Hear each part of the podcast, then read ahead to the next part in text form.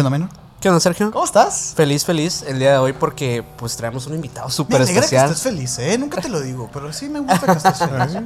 Eh, estoy feliz por eso, porque justamente hoy nos acompaña un personaje de, de este podcast ya, un, un- un invitado de lujo, esos que les gusta que vuelvan. Una Y- sorpresita también, ¿eh? Sí. Déjame decirte, porque es la segunda vez que está apenas. Sí, es la segunda vez, pero no la última. No, por supuesto. que que está no. con nosotros el buen Happy. ¿Cómo estás, Happy? Muy buenas tardes, caballeros, ¿cómo andamos? ¿Cómo Muy bien? ¿Todo bien? Todo bien, todo bien. Todo Aquí bien, disfrutando del viernes. Mira, ya con la, la cervecita. Un saludcita, ¿no? Saludcita, Este, güey, saludcita. La verdad es que sí, Happy. eh, a nosotros nos gustó mucho el capítulo que hiciste con nosotros del lado oscuro de la moda. eh, y, y a la gente también. A la gente Sí, también te estaba solicitando de nuevo para que estuvieras para acá. Tu amplio conocimiento en el tema que vamos a hablar el día de hoy. La verdad es que era, era innegable que pudieras estar aquí. Sí, eh, o sea, y, la, y la verdad es que el tema en sí va a dar mucho, mucho de qué hablar porque pues creo que los tres hemos estado muy involucrados en, en- Sí. en estos temas de la publicidad, porque hoy vamos a hablar de la oscura de la publicidad, obviamente. ¿Tendrá lado oscuro la? El- la publicidad es la oscuridad, o sea, eh, estamos hablando de lo, de lo, Sí, de lo más deep, de lo deep. Ujú. Porque sí, no, aunque usted no lo crea, nosotros hemos estado trabajando en publicidad durante muchos años ya. Ya tenemos Sí, algunos años eh, dentro de agencias, en campañas, eh, trabajando incluso en rubros artísticos de diferentes tipos, pero todo de alguna manera involucra publicidad. Incluso este podcast tiene publicidad. ¿Tiene ¿no? publicidad? Gran O sea- parte de, de- de como el manejo de, de toda la calidad que manejamos De la aquí, estructura, la del estructura es trabajo. en base a la experiencia que tenemos tanto Minor como yo en agencias de publicidad. y hemos visto, eh, por ejemplo, en el- no me recuerdo qué capítulo fue exactamente, pero varios comentarios subieron ahí de gente que era diseñadora, que era publicista también, y que se sintieron identificados con algunas prácticas, pues que son ahora sí que Sí. inhumanas, ¿no? Sí, en las agencias de publicidad, y dijimos, pues es un buen tema, ¿no? Sí. Y un saludito a todos los que nos están viendo con las horas extra pagadas con pizza. Uy, güey, un clásico, Un eh. clásico que, que también lo vamos a, a platicar ahorita, o sea, en relación a las agencias, porque sí tiene su lado oscuro. El hecho de trabajar en una agencia de publicidad, de publicidad no es tan fácil como, o tan bonito como suena. Sí, yo por ejemplo, yo, yo el reparto de utilidades para mí es un mito, güey. Eh, O sea, yo nunca he visto un Eh, reparto la- de las prestaciones son un mito en, Son en un las agencias. completo mito, El que, el, el que te tengan registrado con el 100% es un Ah, mito. 100%, güey. Sí. el, el- el entrar firmando la renuncia. No, bueno, un sinfín de cosas. O Un bueno, sinfín de cosas. in- inclusive hay un rumor, no voy a decir la agencia, Ajá. este, Ok, vamos a hablar de agencias locales. locales, Pero mira, se dice el pecado, no el pecado. no el ¿verdad? pecador, de, de cierta agencia de publicidad. A te menos que hace- estén en los miembros del canal. Ajá. Los Ahí a sí, o- ahorita les digo quién, quién es, no hay pedo. Este, hay una agencia de publicidad que te, que te hace firmar que no se hacen responsables si sales con una enfermedad mental, güey. En, ya sé qué agencia es. Ya sabes. Claro, claro, claro. Y Bueno, pues- pues, así, pues- hay muchas. Sí, sí te creo. Eh, además, obviamente he escuchado historias de terror, de verdad de terror, de, de, de todo. Tanto siendo eh, una persona freelance de- dentro del rubro de la, de la publicidad, que es decir, que trabaja por su cuenta propia, o gente que trabaja en agencias, ¿no? O sea, Claro. hay de las dos y de otras variantes que existen. Pero bueno, antes de empezar este capítulo, como siempre, los invitamos a que se suscriban a este canal de YouTube y que nos sigan en todas las redes sociales como Emisiones Podcast. Si estás escuchando en Spotify, no olvides seguirnos por allá también. Eh, a mí me pueden seguir como Minor Córdoba en Instagram. A mí como Castellón Sergio en Instagram y como Castellón Sergio en Threads. En En Threads. Threads. ya posteo como dos cosas. Ya, ya Sí. cuesta. Ya, hay, que, hay que cambiar ahí la, la plequita, ¿no? Sí. Este, que hay que poner el loguito ahí, ¿no? El- Pero nuestro invitado, ¿cómo? Eh, me pueden encontrar como un tal happy en todas mis redes sociales, incluida Threads. Ajá, ok, ok. No, pues sigan a Happy para todo, todo, todo, todas, en todas las redes que puedan, en todas las En todas las existentes. redes, todos los proyectos todas. que saque también, por favor, vayan a apoyarlo. Eh, un poquito de contexto, Happy. Cuéntanos más o menos, pues, qué te ha tocado vivir. O sea, en, en se- en el sentido de que en qué has trabajado en este rubro. Ok. Mira, como todos los que estamos aquí en esta mesa he trabajado en agencias. De hecho, anteriormente eh, yo llegué a la publicidad por error. Mm. Eh, yo era negociador de marcas y compras para empresas mineras. Y por quererme graduar antes, porque me estaban ofreciendo un puesto, pues bien, ¿no? Este, entré a una agencia de publicidad eh, como practicante Y de ahí ya. Ahí me quedé. Ahí me quedé. Ok, ok. Ahí me es quedé. un clásico eso. es, un clásico. es un clásico. Fíjate que yo, mi, mi- mi- también mi historia con la publicidad es algo similar. Digo, yo estudié mercadotecnia y en ese momento ya estaba estudiando mercadotecnia. Yo trabajaba en una panadería, güey. Ajá. Así, de, de verano, ¿sabes? Sí. Y a mí ya me tocaba hacer mis prácticas profesionales y resultaba que la esposa de mi jefe en, en la panadería, güey, ten- era coordinadora de una agencia. Ok. Y me dijo, ¿qué onda? Te firmo las prácticas, trabaja conmigo, ¿qué rollo? Ah, fierro. Y también. El Y resto te- es historia. El resto es historia, güey. Aparte, ya una vez entrado ahí, pues obviamente me, me especialicé en el rubro empre- empresarial. Pero también tengo un, un lado oscuro, ahí, el lado oscuro del happy. Ok, ok. Vamos a Que- extensible eso. Sí, yo, yo creo que sí, porque es un tema bastante serio. Que ahí es el marketing político, ¿no?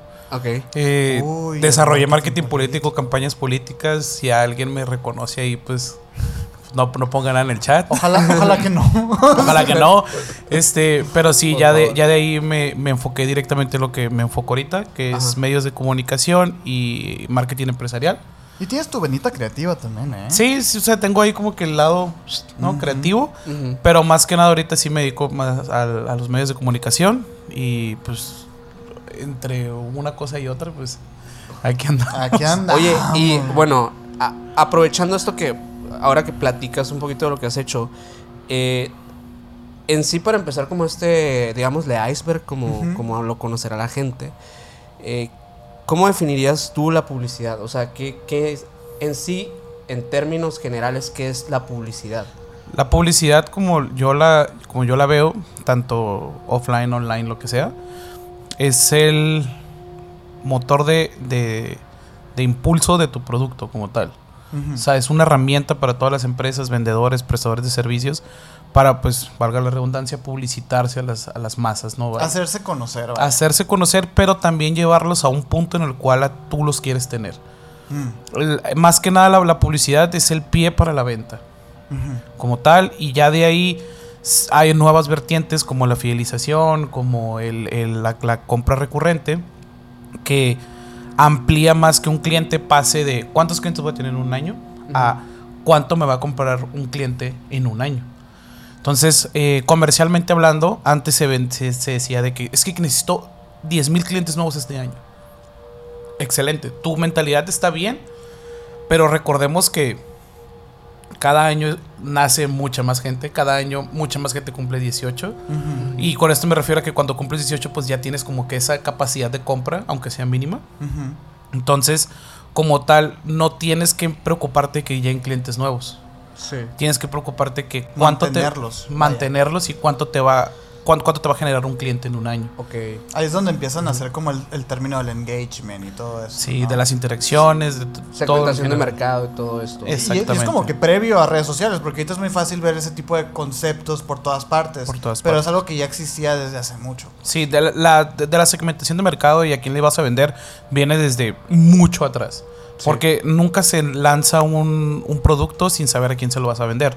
Y es, el principio básico de la publicidad y el marketing. Entonces, como tal, por ejemplo, siempre se ha sabido que los perfumes de hombre no se le venden a los hombres, se le venden a las mujeres. Mm. Porque como tal, psicológicamente hablando, el hombre busca la aprobación de, De la mujer. De la mujer. Claro. Entonces, como tal, es los perfumes de mujer, de, perdón, de hombres se venden directamente a las mujeres. Y viceversa, me imagino. No. Ahí sí es solo para, o sea, los es solo perfumes para, para mujeres. pues solo para las mujeres exactamente y muchas de las cosas que también pueden utilizar los hombres van enfocados a como a la aprobación femenina, ¿no? Sí, tiene mucho sentido, ¿eh? Sí. Y sobre todo por, por, como dices, dentro del origen de la publicidad se habla mucho de esto de, de las creaciones de necesidades y todo esto, ¿no? De hecho, una paradoja publicitaria es, es si la publicidad realmente detona una necesidad o la Ujú. ¿Tú qué opinas de eso? La crea. Como tal, todos los productos que no sean de consumo necesario son innecesarios. Y a lo mejor hay alguien en, en- en el público que, que- que discrepe con esta teoría, pero por ejemplo el café, eh, la ropa cara, eh, los viajes, los carros que son excesivamente caros, son productos innecesarios. Aunque el café es un commodity, o sea, al final también es como un. Ya se volvió como de canasta básica. Sí. De hecho, lo, estaba- De hecho, lo platicamos en el, en el capítulo de restaurantes, eh, que hablábamos del tema así, de estos productos como básicos, ¿no? Que no importa en sí qué marca sea tanto, sino que Que te saquen del apuro. Sí, pues, o sea, Sí. funge de acuerdo a una necesidad general. Yo creo que en, es- en esos aspectos, por ejemplo, del café, digamos específicamente, no creo que te la cree. Pero hablemos, por ejemplo, del caso del mayor, del mayor exponente que es Apple, por ejemplo. Ellos Ah. te dan un celular sin, sin botón y luego te venden el botón. Tiene el botón. Ahí sí yo puedo creer, o sea, puedo estar de acuerdo contigo. Que de- está creando que la... están creando la- Por ejemplo, hay un caso que todo el mundo se hizo muy famoso en, en- en TikTok, de hecho, más que nada, que era que te vendían un Apple Pencil para las nuevas generaciones del iPad, pero no son compatibles Con las entre- anteriores. Entre ellas, ajá. Entonces te, te venden un adaptador para que tú puedas conectar el Apple Pencil, enlazarlo y ya. O sea, no tiene una función después de eso. Literalmente estás Es un creando... candado, güey. Es un candado, ajá. Que, para que, que tú lo bien podría estar integrado ya en el, en el, En el- dispositivo. pencil. Exactamente, y No, por eso Apple también hicieron esto, las entradas de, de Lighting, o sea, el cargador. También se pensó con eso en, en- en un inicio, o sea, Claro, güey. de que, oye, pues si todo el mundo está usando el cargador micro USB, el que todo el mundo tenía, y luego empezaron a usar el cargador C, yo voy a usar el Lightning. Y era mucho más caro, aunque sea mucho menos efectivo. Porque Sí. hasta ahorita se ha demostrado que pues el que carga más rápido, el que tiene más, cont- el que tiene más, más compatibilidad para pasar datos es el C. Entonces, como tal, ya ahorita creo que en el nuevo que sacaron ya es completamente C. Pero pues igual te sigue diciendo. Oye, "Oye, ¿para pero qué?". qué cabrón, por ejemplo, el, el tema de Apple como tal, güey. O sea, que la verdad es que todos los que de alguna manera hemos alguna vez visto un video de eh, reseñas de laptop, reseñas de celulares, te dicen es que el iPhone no es tan potente, güey. O sea, realmente no es... El otro día estábamos riéndonos, pues, ¿no? De que, por ejemplo, ya están unos cargadores que te cargan de 0 a 100 en 5 minutos, güey. Xiaomi, Huawei, todas estas marcas. Ah, pero no es Apple. Pero no es. Apple. Eh, qué rollo, güey. Y luego también como usuario de Apple, te, y yo, pues yo también lo soy, de que siempre le dices, sí, pero sube una historia a Instagram, a ver. O sea, Pero guacha, o sea, una historia de Instagram. ajá. O sea, Todo lo demás es irrelevante. no, incluso de que las cámaras. Es, es bien interesante eso, porque las cámaras de los celulares que están saliendo ahorita. Este que salió Xiaomi, que, que es como que mar- eh, marmoleado así, Sí. todo, que dicen que es la mejor cámara.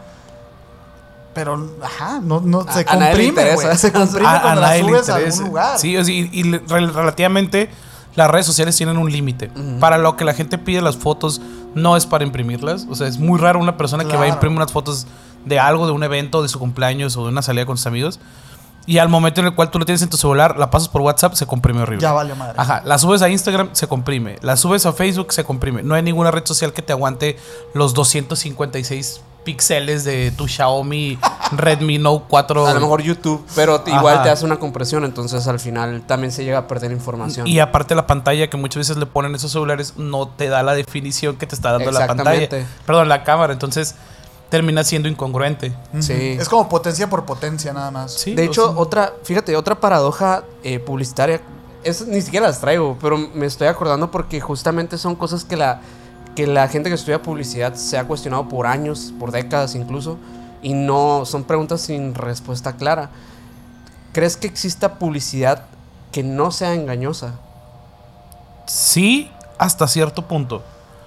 Eh, la publicidad engañosa, o sea, bueno, la, la publicidad que no es engañosa, extrañamente es la que pensamos que es la más engañosa, que es el hard sale. El que te dice, cómprame, está a tanto, ven por él ya. ¿Me explico? Mm. Porque no hay un catchphrase ahí, pues, o sea, no hay, no hay algo, no hay una- un término de condición, no hay Es nada. que debería pues. ser suficiente eso, nada Ajá, más. como tal, por ejemplo, eso es muy normal en, en- en cadenas de, de supermercados locales o igual un poquito nacionales también, de que te dice el mango ataulfo a 20 pesos el kilo. El tomate saladero. Tal, tomate salada es 19.90, así. Pero eh, literalmente es eso. O sea, estás ofertando un producto, estás ofertando el precio y se acabó. Es lo único que no es engañoso. Todo lo demás, desde compra este celular, compra este purificador de agua, aunque sea el producto más necesario del mundo, siempre es publicidad engañosa. Pues. Como tal, entre los productos con más publicidad engañosa que siempre hay son los seguros, Claro. porque nunca es lo que te están ofertando. Sí, siempre hay peros. Ajá, los celulares. y, Bueno, como tal, el- el- la- la- lo, lo de tecnología en general, ¿no? Y la ropa. Me imagino que seguros y créditos, ¿no? O sea, como que entraría Sí. dentro de un mismo segmento. Ajá, sí, o sea, todo, lo- todo, todo lo que es financiero siempre tiene Tanta por legal como porque no lo pueden publicitar así, este sí tienen mucho por detrás. Muy en términos y condiciones ahora. Sí, por ejemplo, ahorita que está una pan literalmente no hay otra palabra como decirlo de créditos ele- Contingencia puede ser una buena palabra. bueno, con, contingencia. Con Mike ahí, este, podemos. Pa- hazle el. Ahí no, vipéalo. Pero, por ejemplo, esta gran oleada de créditos electrónicos. 100%. De que, ah, este, te, te presto 3 mil pesos y me pagas 10 pesos de, de, De comisión. de, interés, a- al día. Ajá. Y están por todas partes. O sea, literalmente, si le diste por error a un a uno clic y ya. O ya sea, lo tienes. ya lo tienes, ya preaprobado, oye, te doy hasta 12 mil. Y terminas, o sea, si lo medio investigas, terminas pagando de... Me prestaron 3 mil pesos y voy a pagar 13 mil. O sea, Sí, está, está horrible, güey. Pero e- eso es lo más engañoso. ¿Tú, pues, tú crees que, o sea, en, en términos generales, hacer publicidad es. Deshonesto. es- ajá, o antiético? Sí.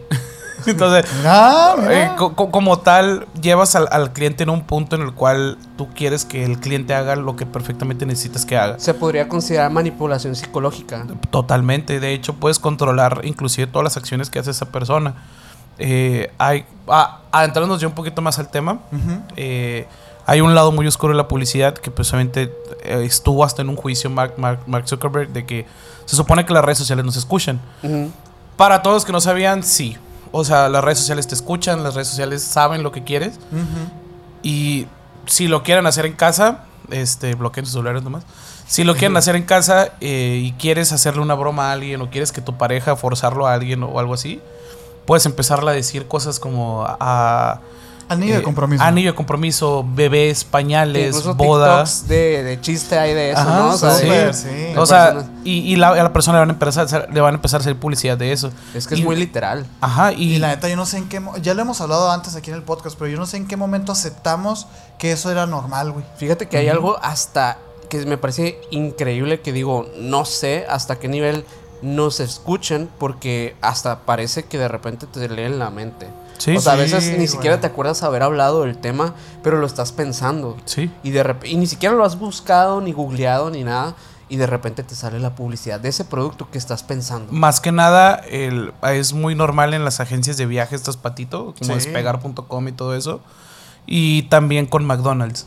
McDonald's, el que esté encargado de eso, es, eres un dios, güey. O sea, como persona que se, que se encarga de la publicidad y anuncios y todo, puedes estar pensando en comida o a lo mejor te lo setean a la hora en la que tú normalmente empiezas a buscar algo de comida o, o empezar like a cosas de comida y te empiezan a salir anuncios de McDonald's de que oye aquí está el cupón de 4 Big Macs por 150 pesos y, y 20 y sobres y te lo llevamos a tu casa o en cualquier plataforma estamos y es un caso muy claro de que precisamente las redes sociales nos escuchan y pues hasta cierto punto te ayudan con tu experiencia de compra porque solo te van a mostrar las cosas que a ti te gustan O sea, obviamente sí van a satisfacer esa, esa necesidad automática que tienes, pues no. Lo que estamos juzgando aquí a lo mejor es, son los métodos, pues como medio Sí. invasivo. De hecho, y fíjate que a lo mejor no es tan difícil, digo, existe este término que es el Big Data, pues no, que es toda la información de consumo que tienes tú como consumidor. Y el otro día, de hecho, vi un comentario muy interesante que nos pusieron. en- Literalmente una base de datos. una base de datos gigantesca. enorme. Entonces, eh, vi un comentario muy interesante que nos dejaron en, el, en el- un capítulo este, que hablaba de que él trabajaba en una tienda de conveniencia y que él de repente un día se empezó a dar cuenta, güey, de que todas las personas iban a la misma hora a comprar lo mismo, güey. Siempre. Y es como que dices tú, ay, ¿cómo los, me leyeron la mente? Es que tú no te estás dando cuenta que estás, estás con una rutina de consumo, sí de, Que, que es así automático, ya los hacen automático. Y que los, lo estamos hablando ahorita fuera de cámaras. Esa rutina de consumo te la ponen desde que estás chiquito. O sea, Sí, desde los primeros pasos que tú das o que estás en contacto con algún medio de comunicación o, o impreso, eh, te van preseteando a eso. O sea, a pre- predisponiendo a que ciertos con, ciertas conductas tuyas siempre tengan que ver con, con comprar algo. Por ejemplo, lo hablábamos de que a mí la cuestión del ceviche, yo no lo puedo comer sin Coca-Cola. Ujú. Y, y Es eso es, como algo algo que ya es, es un tra- hábito. tradición. Ajá, o, o la mayoría de los sonorenses de que, ah, mi, mi taco de carne está con mi Coca-Cola. Claro. Pero ya es algo que te inculcaron porque o tu cerveza también. Ajá, o tu cerveza. una- en, en el caso, por ejemplo, aquí de Sonora, eh, era muy común antes. Y digo antes porque ahora ya han llegado muchas más marcas, pero la, la tecate con, en la carne asada, ¿no? Como era, era regla. directamente Y es que la Tecate, no Ajá. había otra. No, no, no había otra. Y de, y de hecho fue tan fuerte que muchas veces nos dejamos llevar, porque no solo es publicidad directa, sino indirecta. Siempre han visto esta gente que le echa cerveza, tecate a la, a la la carne, A la carne. que no le aporta ningún sabor ni ningún Cero. valor. O sea, si quieres hacer eso, es mejor que le eches agua. Como Ujú. tal, el Es para hidratarla. Es para hidratarla. Hay ciertas eh, recetas que sí ocupan la levadura de la cerveza y le dan un sabor. Ah, pero esos son marinados. Pero esos son marinados. Pero como tal, que tú estés con tu. Con tu ahí, con tu este bistec, ajá, y, y le estés echando cerveza, Cerveza. no le aporta nada. No, es, es, O sea, es tradición. es ¿no? tradición Y, eso se extrapola y las marcas lo supieron y te lo venden. Pues. ¿no? No, y es que por- en el caso, por ejemplo, de Tecate, la publicidad es muy directa en, en- al consumidor como tal. O sea, Sí. por ejemplo, ahorita que mencionabas de que las lociones de hombre van dirigidas a la mujer, ¿no? Eso es como lo más común, que dirijan hacia la persona que tenga, eh, digamos, el poder de la decisión de la compra. Pero en el caso, por ejemplo, de Tecate, es directamente el consumidor. Es, Sí. es, es bien interesante y funcional también. Sí. Porque sí les funciona definitivamente. De hecho, hay, hay un, hay un producto muy extraño que apareció y desapareció al mercado. Tuvo un auge muy fuerte, pero también por ese mismo auge lo banearon. Que es las Ritas de Bad Light. Ah, sí. Que sí, sí, sí. fu- hubo. No, no sé si estoy mal, a lo mejor nomás me llegaron esos. Hubo solo dos comerciales de Ritas. Pero como que la gente nunca entendió lo que era. ¿no? Ajá, porque en los comerciales no, no te venía que tenía que ser frapeado. Entonces, O frapeado o mixo. La- las Ajá, eran, eran como estas. eh, De Bad Light eran, ¿no? Ah, sí, eran- eran como como seltzers, pero seltzers, pero. Bueno, era como, como las. Lo que era. Lo que son las. Eh, como Caribe. como las caribes, ¿no? Pero Sí, concentradas. Pero era concentradas. y era chiquita la lata. La, la- la- la latita era de 255 mililitros, la que te dan en el avión así. por y. Sí. sumamente alcohólica, ¿no? O sea, Es que la, idea era con la combinaras, pues. Ajá. Y la gente, lo, lo- la- el público al cual iba dirigido, no es ningún secreto, era para las mujeres, eh, para que consumieran Bad Light, porque antes la Bad Light se Claro. tomaba como que, ah, es la cerveza barata de los hombres. Y, y las mujeres, no, no, como una Bad Light, que, que, que asco y así. Entonces, Sobre todo la cerveza. La, la mujer como que no es un no es un target para la cerveza. no, directo e- para no era. No pero, era. No era, Ajá. pero ahora ya, Ahora- ya hay bastante. O sea, es como que amplió el mercado. Por eso, justamente digo. En este momento, como que ya no podemos decir de que, ah, es que la tecate. Porque Ajá. justamente, incluso ves en las reuniones y ya hay una variedad muy Sí. grande de, de Pero es que también el, el tema de, de que las publicidades de Tecate eran sumamente machistas, güey. Sí. Y al momento de entrar como a esta nueva etapa en la sociedad, nueva era. se, ca- se, can- se canceló todo Sí, eso se- y ahora no los se pudo anuncios- adaptar, pues, en, en Y esa de hecho parte. hubo madre, un, parteaguas muy claro con, con la marca Tecate, que era antes de Cuauhtémoc Moctezuma, ahorita Heineken, eh, que estos vatos hicieron, marcó un antes y un después en Tecate, que hicieron un comercial de que, oye, tú hombre que, que demigras a la mujer, que la puedes llegar hasta inclusive a agredir, no queremos que nos consumas. Y salían vatos así como el típico cliché de un hombre machista y le cerraban la puerta del Six. Ah, sí me acuerdo. O, le quitaban el tarro, o se lo Mm. rompían, o cosas así. Pero era como que el antes y el después de Tecate, que ya no somos la compañía esa de la Tecate roja, viejón. Ah, o pero sea, sumamente también cuestionable, porque es como Sí. que pues por eso están así los hombres, güey. Sí. ¿no? Por, también por ver tus anuncios. Había anuncios demasiado muy, muy, muy, duros. Muy duros. el, este, esta campaña que duró algunos añitos del Por ti. De por ti, sí. Güey, hay anuncios que ya los vemos ahorita y decimos, ¿cómo es posible, güey? De hecho, qué Hay bueno que tocas ese tema. Hay un hay un video que nomás el Mike puede poner un, un- Una- algunas imágenes. un pequeño así Claro. fragmento. Este que es eh, que de hecho es de Doritos, que es de Doritos Rólala, lo pueden buscar en YouTube. En este grandes rasgos, porque no lo quiero comentar. Grandes rasgos es que una persona eh, filtra el, El pack. el, el video todavía. Oh. El video de, con, con su pareja. Ok. Y durante todo el día de la muchacha. Eh, va, bueno, la señorita va pasando y le chiflan y le dicen, no, no se preocupe, mija, y no pasa nada. Háblame de tú, le dice el, el de la tienda. Ok. Y, y el, y el catchphrase del, del comercial era Doritos Rólalas. Oh. Y te No, quedas como que... Súper mal. Es, sí, está muy atrevidito. Ah, no, o sea, eh. de- y, y- y- y de hecho dicen de que es que no tienes que tener eh, o sea, no, no te quedes nada tú solo, rólalo. O sea, y, y Como el- si la mujer fuera una papita. No, pues, ajá, o sea, justamente objetivizando, este... Sí, y luego también, por ejemplo, está el comercial este que salió animado, de hecho, que salía en Cartoon Network, Ajá. en Nickelodeon, todo, que era de Lord. Que era, que salían personas. Producto inexistente en el mercado. producto inexistente, ajá, que ¿Cuáles eran eran esos? Eran las que son como Oreos, pero que eran de un cavernícola. de Marinela. Ah, claro, güey, estaban bien malditas. Ajá, pero eh, cuando renovaron, que quitaron al cavernícola, pusieron a personas aborígenes. Ok. Siendo personas con aborígenes. Ajá, perso- siendo personas, o sea, que aborígenes así, en Afroamericanos, pues. buscando, o sea, ajá, de que correteando mamuts y todo el rollo y así. Y salían también personas de color. Y yo estamos en los años 50 o qué. Sí, güey, O sea, los correteando una morrita así de que con el con la con la de Lord o al vato y salía correteándolo y muchas personas de color atrás de la, de, de la Sí, persona sí, con sí, los sí, lords. me acuerdo, o sea, te quedas como que, ay, güey, o sea, está mal, ¿me explico? Sí, de hecho, este. Hace, hace poco hicimos el, el- No hace poco ya, tenemos algunas que semanas de los, que hicimos. tiempos, los tiempos van muy rápido. Sí, que hicimos el, el capítulo de El lado oscuro de la televisión y hablamos de algunos anuncios. eh, y la, la gran mayoría de ellos, la verdad es que tenían eh, pues el tema racial muy Sí, marcado. tintas, Sí. tintes racistas, güey. Mucho. Sí, sí, pero, pero pues lo bueno que esos tiempos ya terminaron porque pues igual no aportaban nada, ¿no? Al final es como Es que lo, lo feo es que en su momento sí aportaban. aportaban de que el, el chiste, ¿no? Sí, y la que- gente se reía. Y es como. O a lo mejor y no, ¿sabes? O sea, a lo mejor... Sí, algo ¿Cuántos, cuántos comerciales no pasan desapercibidos, la verdad? De hecho, hay uno que sí fue tema de conversación de, de una demanda que se fue a Pepsi. También aquí, ah, este sí lo puede poner Mike, no pasa nada. Que es un comercial de, de, de Coca-Cola. Bueno, pero es un, un segundo. Es un comercial de Pepsi Mm. que le dice, eh, cuando salen las películas del padrino, Ajá. sale una niña en un restaurante italiano y le dice, este, dame una Pepsi, le dice, por favor. Ah, ah, abuelo, cómprame una Pepsi. Y le dice el vato, ¿segura que no quieres una Coca-Cola? Le dice, o sea, y lo, no, no, quiero una Pepsi.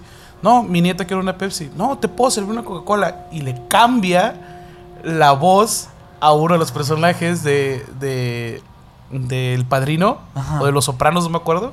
Y le dice, y le empieza a hablar en italiano, italiano. en italiano, ajá, en tono mafioso, y le dice, y lo jala. O sea, como actitud mafiosa, y le dice, yo no te pedí una Coca-Cola, yo te pedí una Pepsi. ¿Quieres que hacerme enojar a mí? Y quieres, y le aventa todo un diálogo así de película. Está muy bien hecho, Ajá. pero cae en eso como que, oye, pues está siendo selectivo, o sea, como tal. Y le dice, dame mi Coca-Cola, perdón, dame mi Pepsi o te va a pasar algo malo. Ok. Entonces es mm, e- eso. O sea, aparte obviamente no, no, pues no pueden seguirlo reproduciendo porque justamente menciona la otra marca, ¿no? Ajá, no, no, Ahorita no. ya, en, en- en- Estados Unidos, y de, de- de hecho es lo que es, creo que el, el tema que nos tiene que dar al siguiente, es, eh, en cada uno de los países tienen diferentes Leyes, como sí. leyes ajá, de, de publicidad. Si tú, en, en México, si tú demuestras que tu producto es mejor ante notario público, lo puedes mencionar. Pero tiene que ser mejor en todos los aspectos. O sea, pero mejor que, que, que término Me- tan ambiguo, güey. Ajá, entonces por eso nadie se anima. Y Mm. muchos caen en, en- en- en- esa legalidad. En Estados Unidos no. O sea, en Estados Unidos, como tienen el free speech, eh, tú puedes decir lo que tú quieras mientras no ofendas a la otra marca. Entonces, por eso hay muchos comerciales donde una morrita saca dos Pepsi, se para, saca una Coca-Cola porque esta está arriba del- de, la, de la máquina y no la alcanza. Entonces, sí, Sí, se de puede hecho- porque tienen diferentes modalidades de, de- de publicidad. Ok. Y lo, lo decíamos también fuera de cámara, que en Europa, en, en todo lo que aparte de Europa, Francia. todo más, inclusive Rusia, Ujú. eh, la publicidad es mucho más suelta.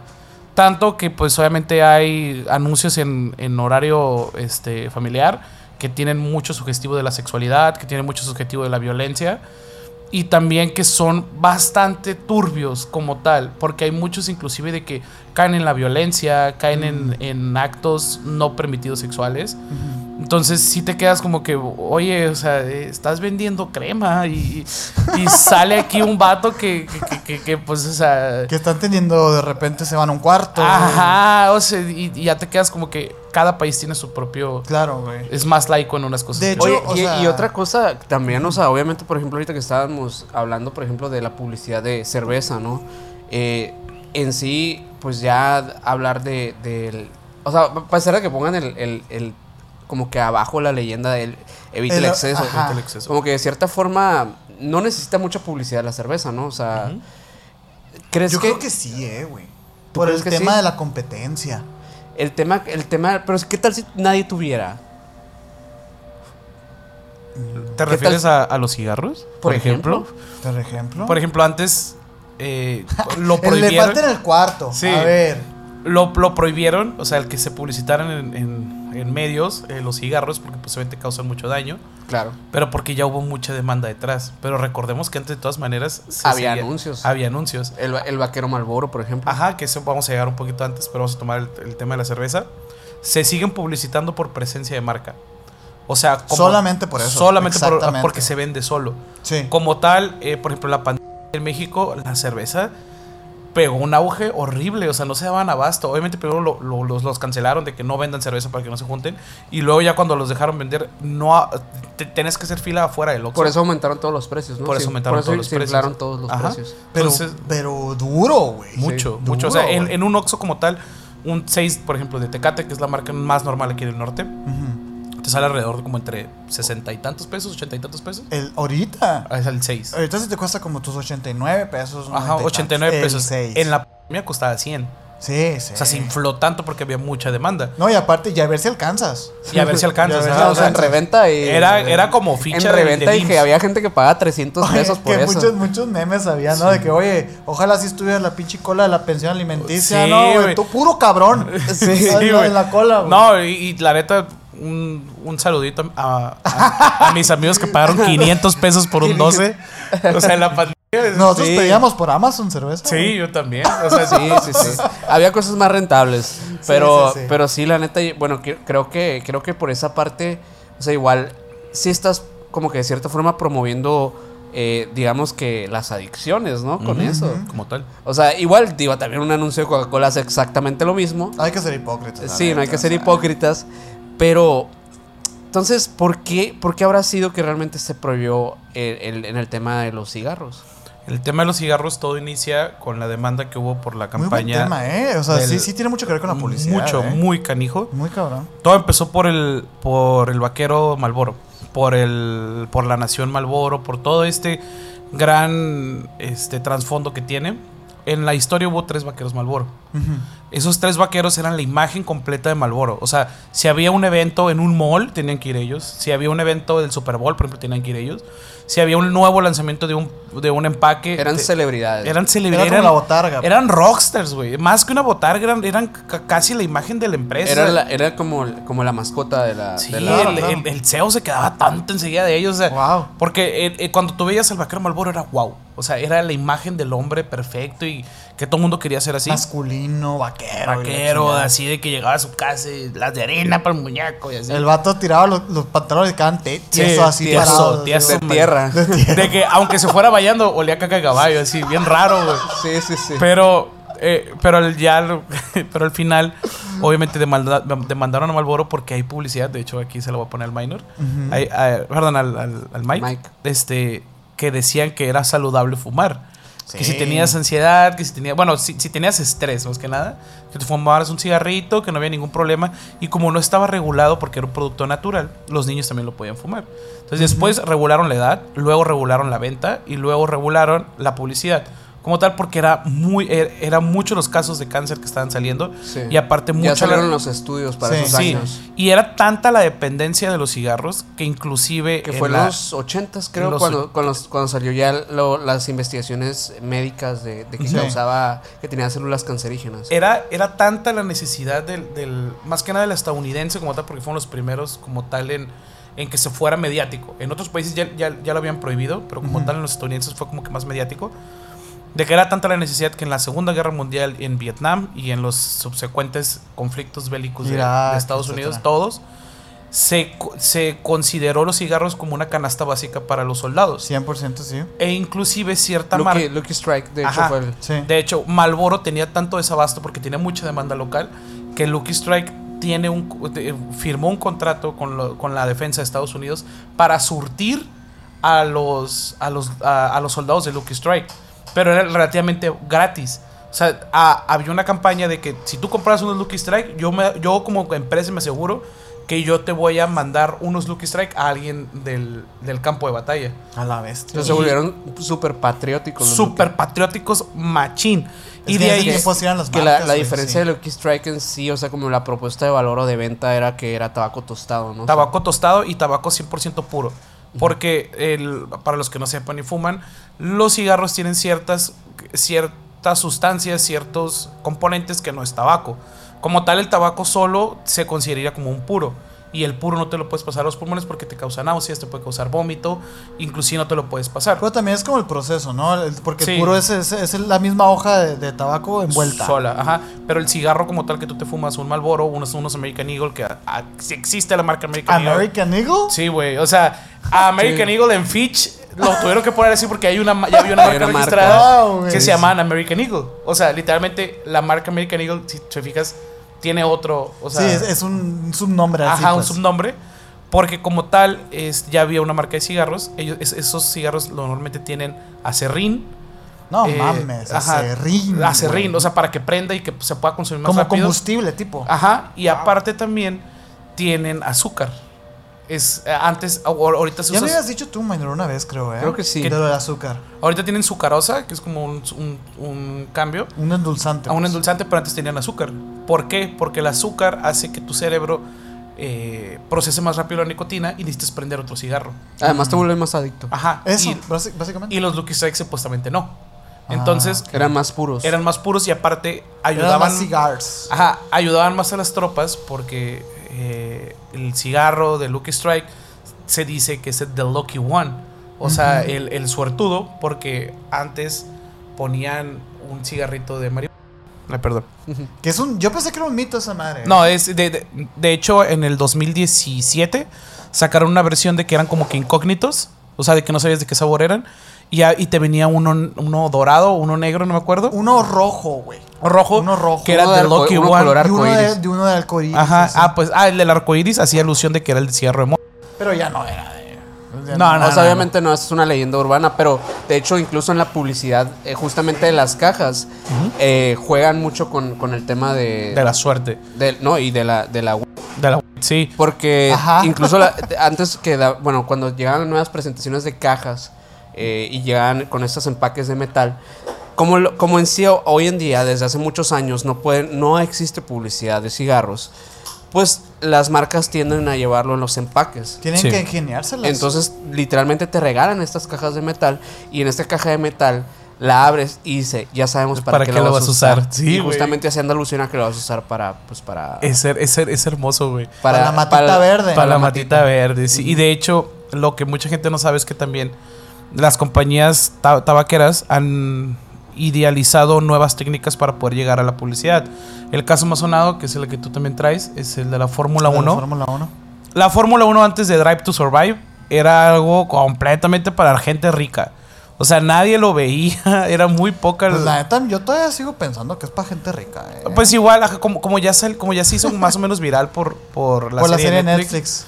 Ajá, ya hay más gente a pie que la vemos. O sea, sí hay gente que la ve, pero que nunca va a ir, pues. Ajá, sí, sí, exactamente. Sí, sí, sí. Pero el, el- el equipo de los más campeones de, de toda la Fórmula 1, que es Ferrari, Ferrari. eh, inclusive aquí va a estar la imagen, esta sí la podemos poner como tal, eh, tenía un patrón bien extraño en, su, en el alerón trasero, que eran como un código de barras, pero en realidad estaba diseñado para cuando el carro alcanzara su, su velocidad máxima, que eran no sé, en ese entonces 230 kilómetros por hora a lo mejor, eh, se pudiera leer la, la marca Malboro, subconscientemente hablando. O sea, como que en un efecto visual de las cámaras que iban a capturar a, esa- a ese Ajá, carro. Decía Malboro. Sí. Y los mecánicos atrás traían el parche de Malboro. Ya Mm. después de eso, obviamente, pues lo tuvieron que cancelar. Malboro sigue patrocinando a Ferrari. Este, Benson sigue patrocinando a, creo que Williams. Hay- siempre están metidos en, en la Fórmula 1. Ok. Como tal, porque la mayoría de la gente que, que ve la Fórmula 1 se supone que fuma.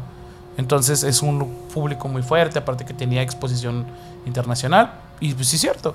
Pero si bien sí siguen habiendo muchas empresas relacionadas con la Fórmula 1, con, con tabaco, con cerveza y ahorita también con criptomonedas. Sí, güey. O sea, ahorita hay estadios de fútbol americano, hay estadios de béisbol, hay giras de artistas, hay eh, muchos equipos que están patrocinados por cripto, que es una, una como plataforma para tú comprar criptomonedas. También estaban patrocinados por otras plataformas que inclusive tuvieron que dejar de patrocinarlos.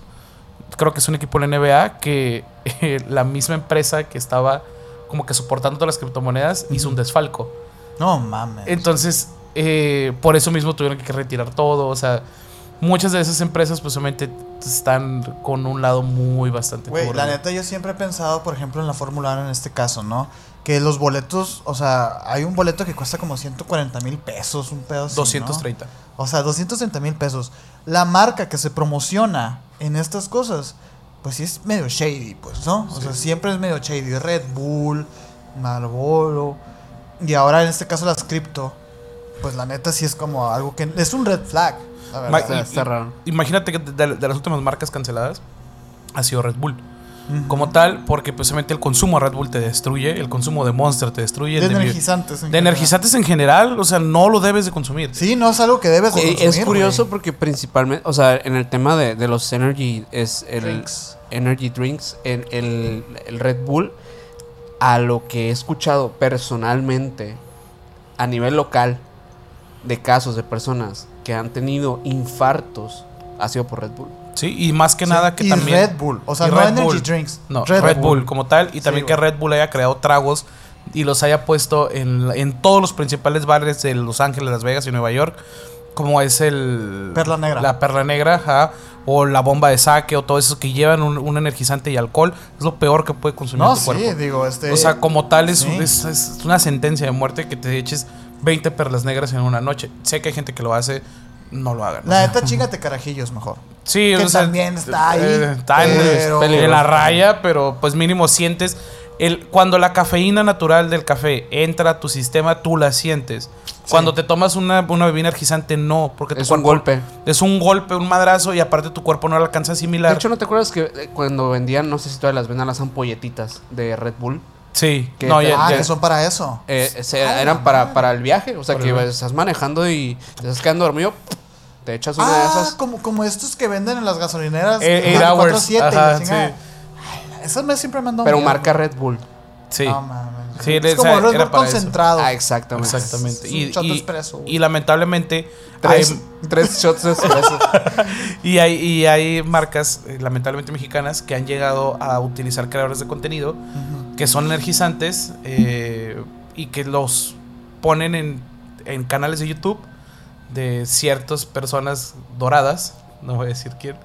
Y que A los- ver, dila, dila, Y que o sea, que el escorpión dorado recibe, Oh. mm, re- y de hecho hasta Franco Escamilla, recibe patrocinio de Volt, que es una marca energizante. Y lamentablemente Volt lo venden en las tienditas.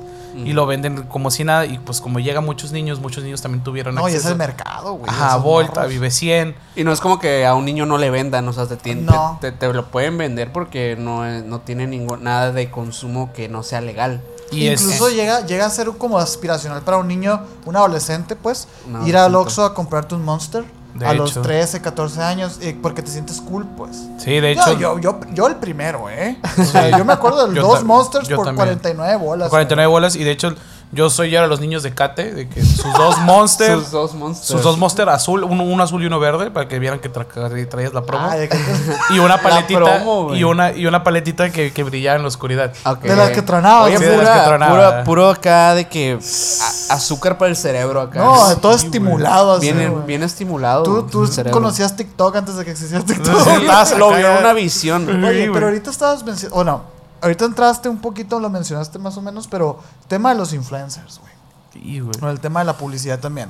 Digo, también empezó todo este auge de los, de los cereales, de quitar a, los, a los monos, etcétera.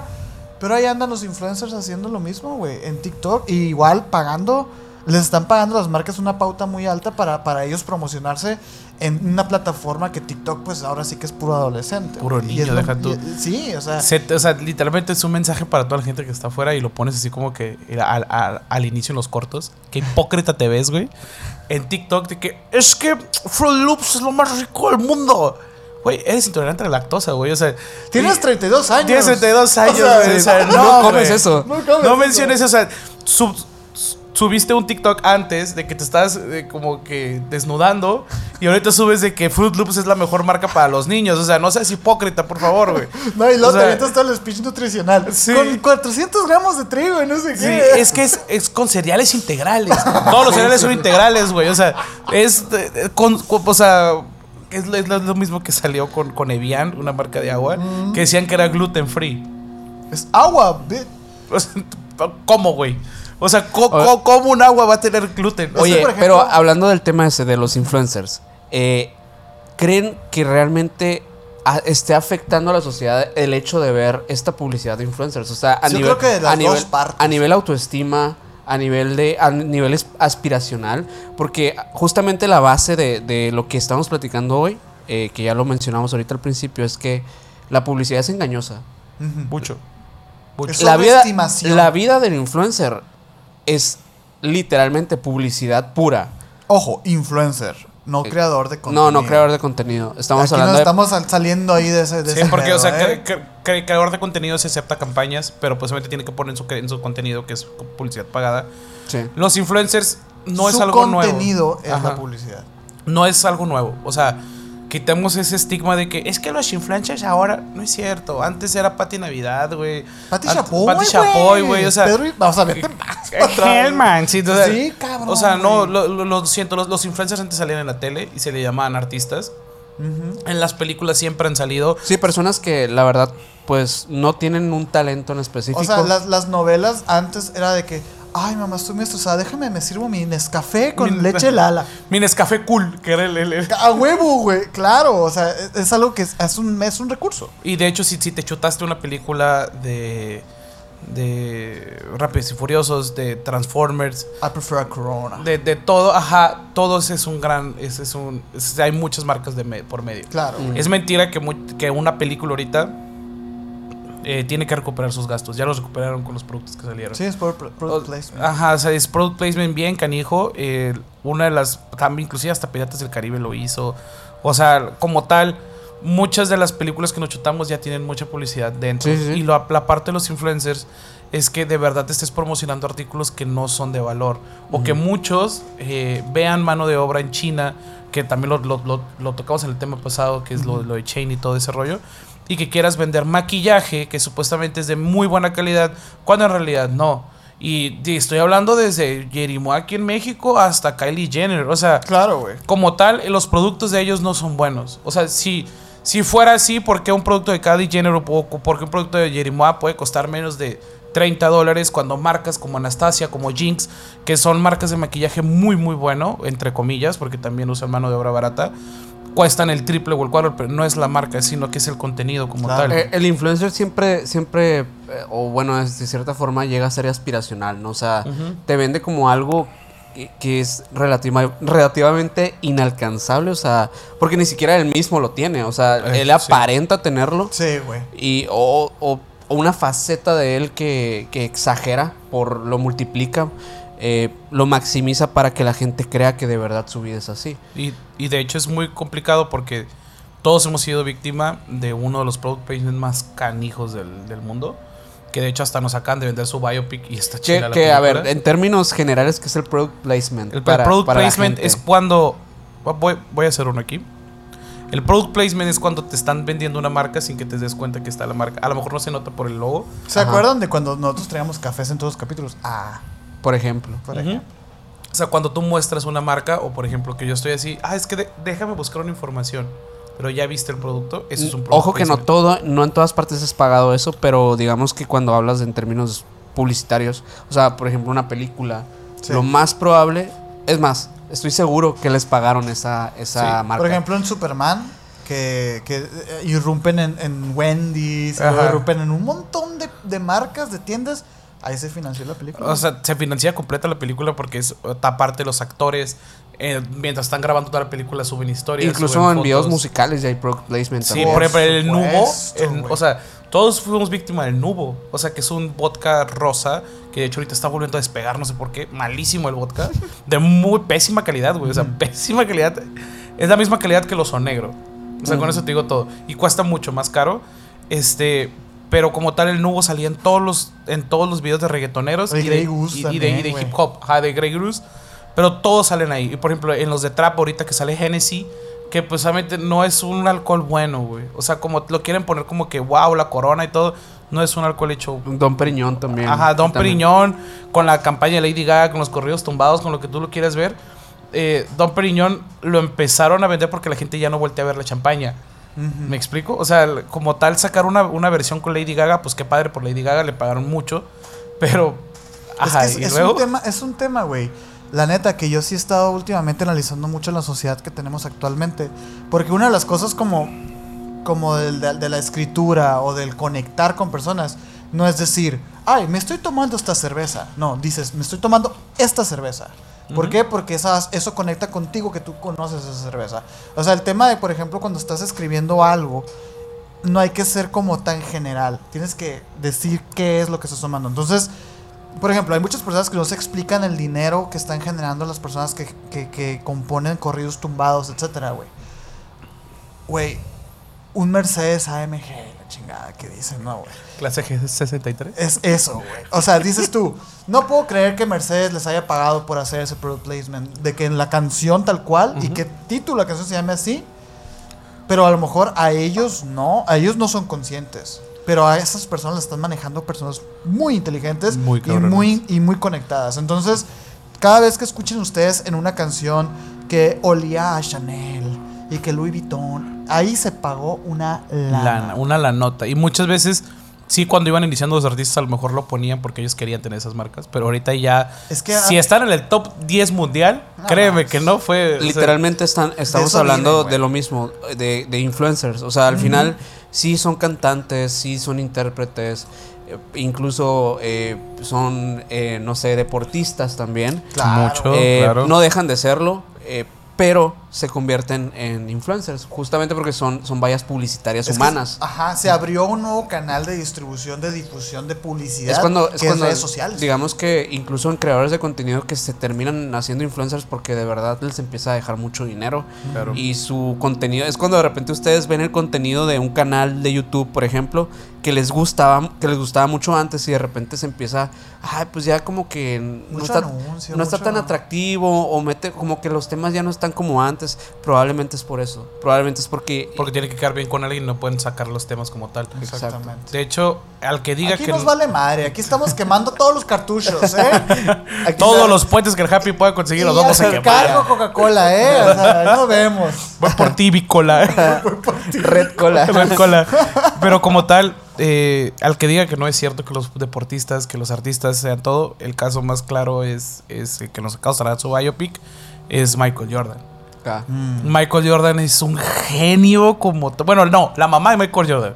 Eh, es la un- que manejaba a Era la Michael que Jordan. manejaba Michael Jordan. Ah, ok. Eh, Qué este, talento la Eh, señora. qué talento es, es todo un caso Michael Jordan. mucho porque verdad. Uno pagaron mucho Él, antes. él es toda una, una empresa, una Él- él marca. hizo- Todo. Él hizo una generación. Sí. Una generación como tal porque Michael Jordan al final del día terminó ganando más de su endorsement, o sea, de, de lo que ganaba de, las, de, la, de la franquicia de Air Jordan, que de lo que ganó siempre como tal con otra marca o con NBA. Sí. O sea, a- él jugaba porque quería seguir jugando, güey. O sea, eso era lo padre.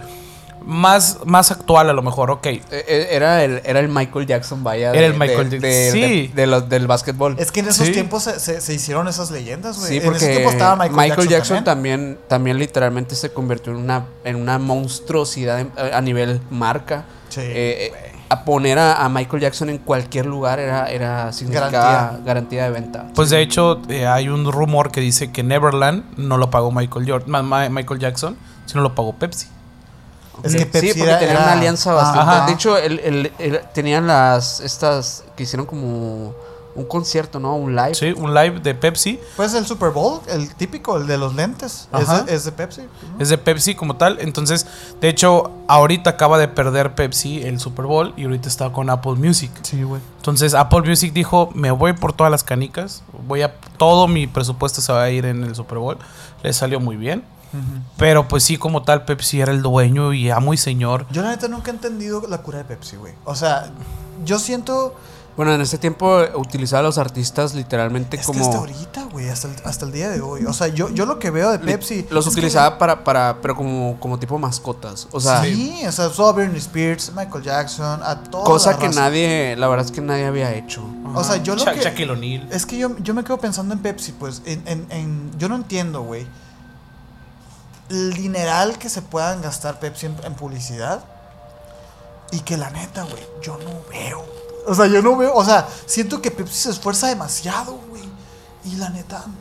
Y sabes que no está tan abajo en ventas como piensas. Exacto. Es, es bien curioso. De hecho, es bien, es bien curioso. De hecho, creo que Pex- PepsiCo, como tal, la empresa PepsiCo, sí vende más que Coca-Cola Company, pues. Sí, por más que nada porque también son dueños de Sabritas. Sí. Es que, exacto. O sea, la gente no de, sa- sabe. de sabritas y De Lay's, y de. Lay's. Y Sí. la gente, es que es la misma. Ajá. Sabritas. Sí, sí, Lay's. O sea, lo, lo que la gente no sabe es que Pepsi, PepsiCo, Sí, pero sabritas es mexa y, y Lay's es estadounidense. gringa, pues. es gringa. Ajá. o sea, la que la gente no sabe es que son estas dos empresas gigantes que la neta manejan el, el 90% de los productos que ves en el super, güey. Y, y es, el Coca- si no es Coca-Cola Company, es PepsiCo. Es PepsiCo.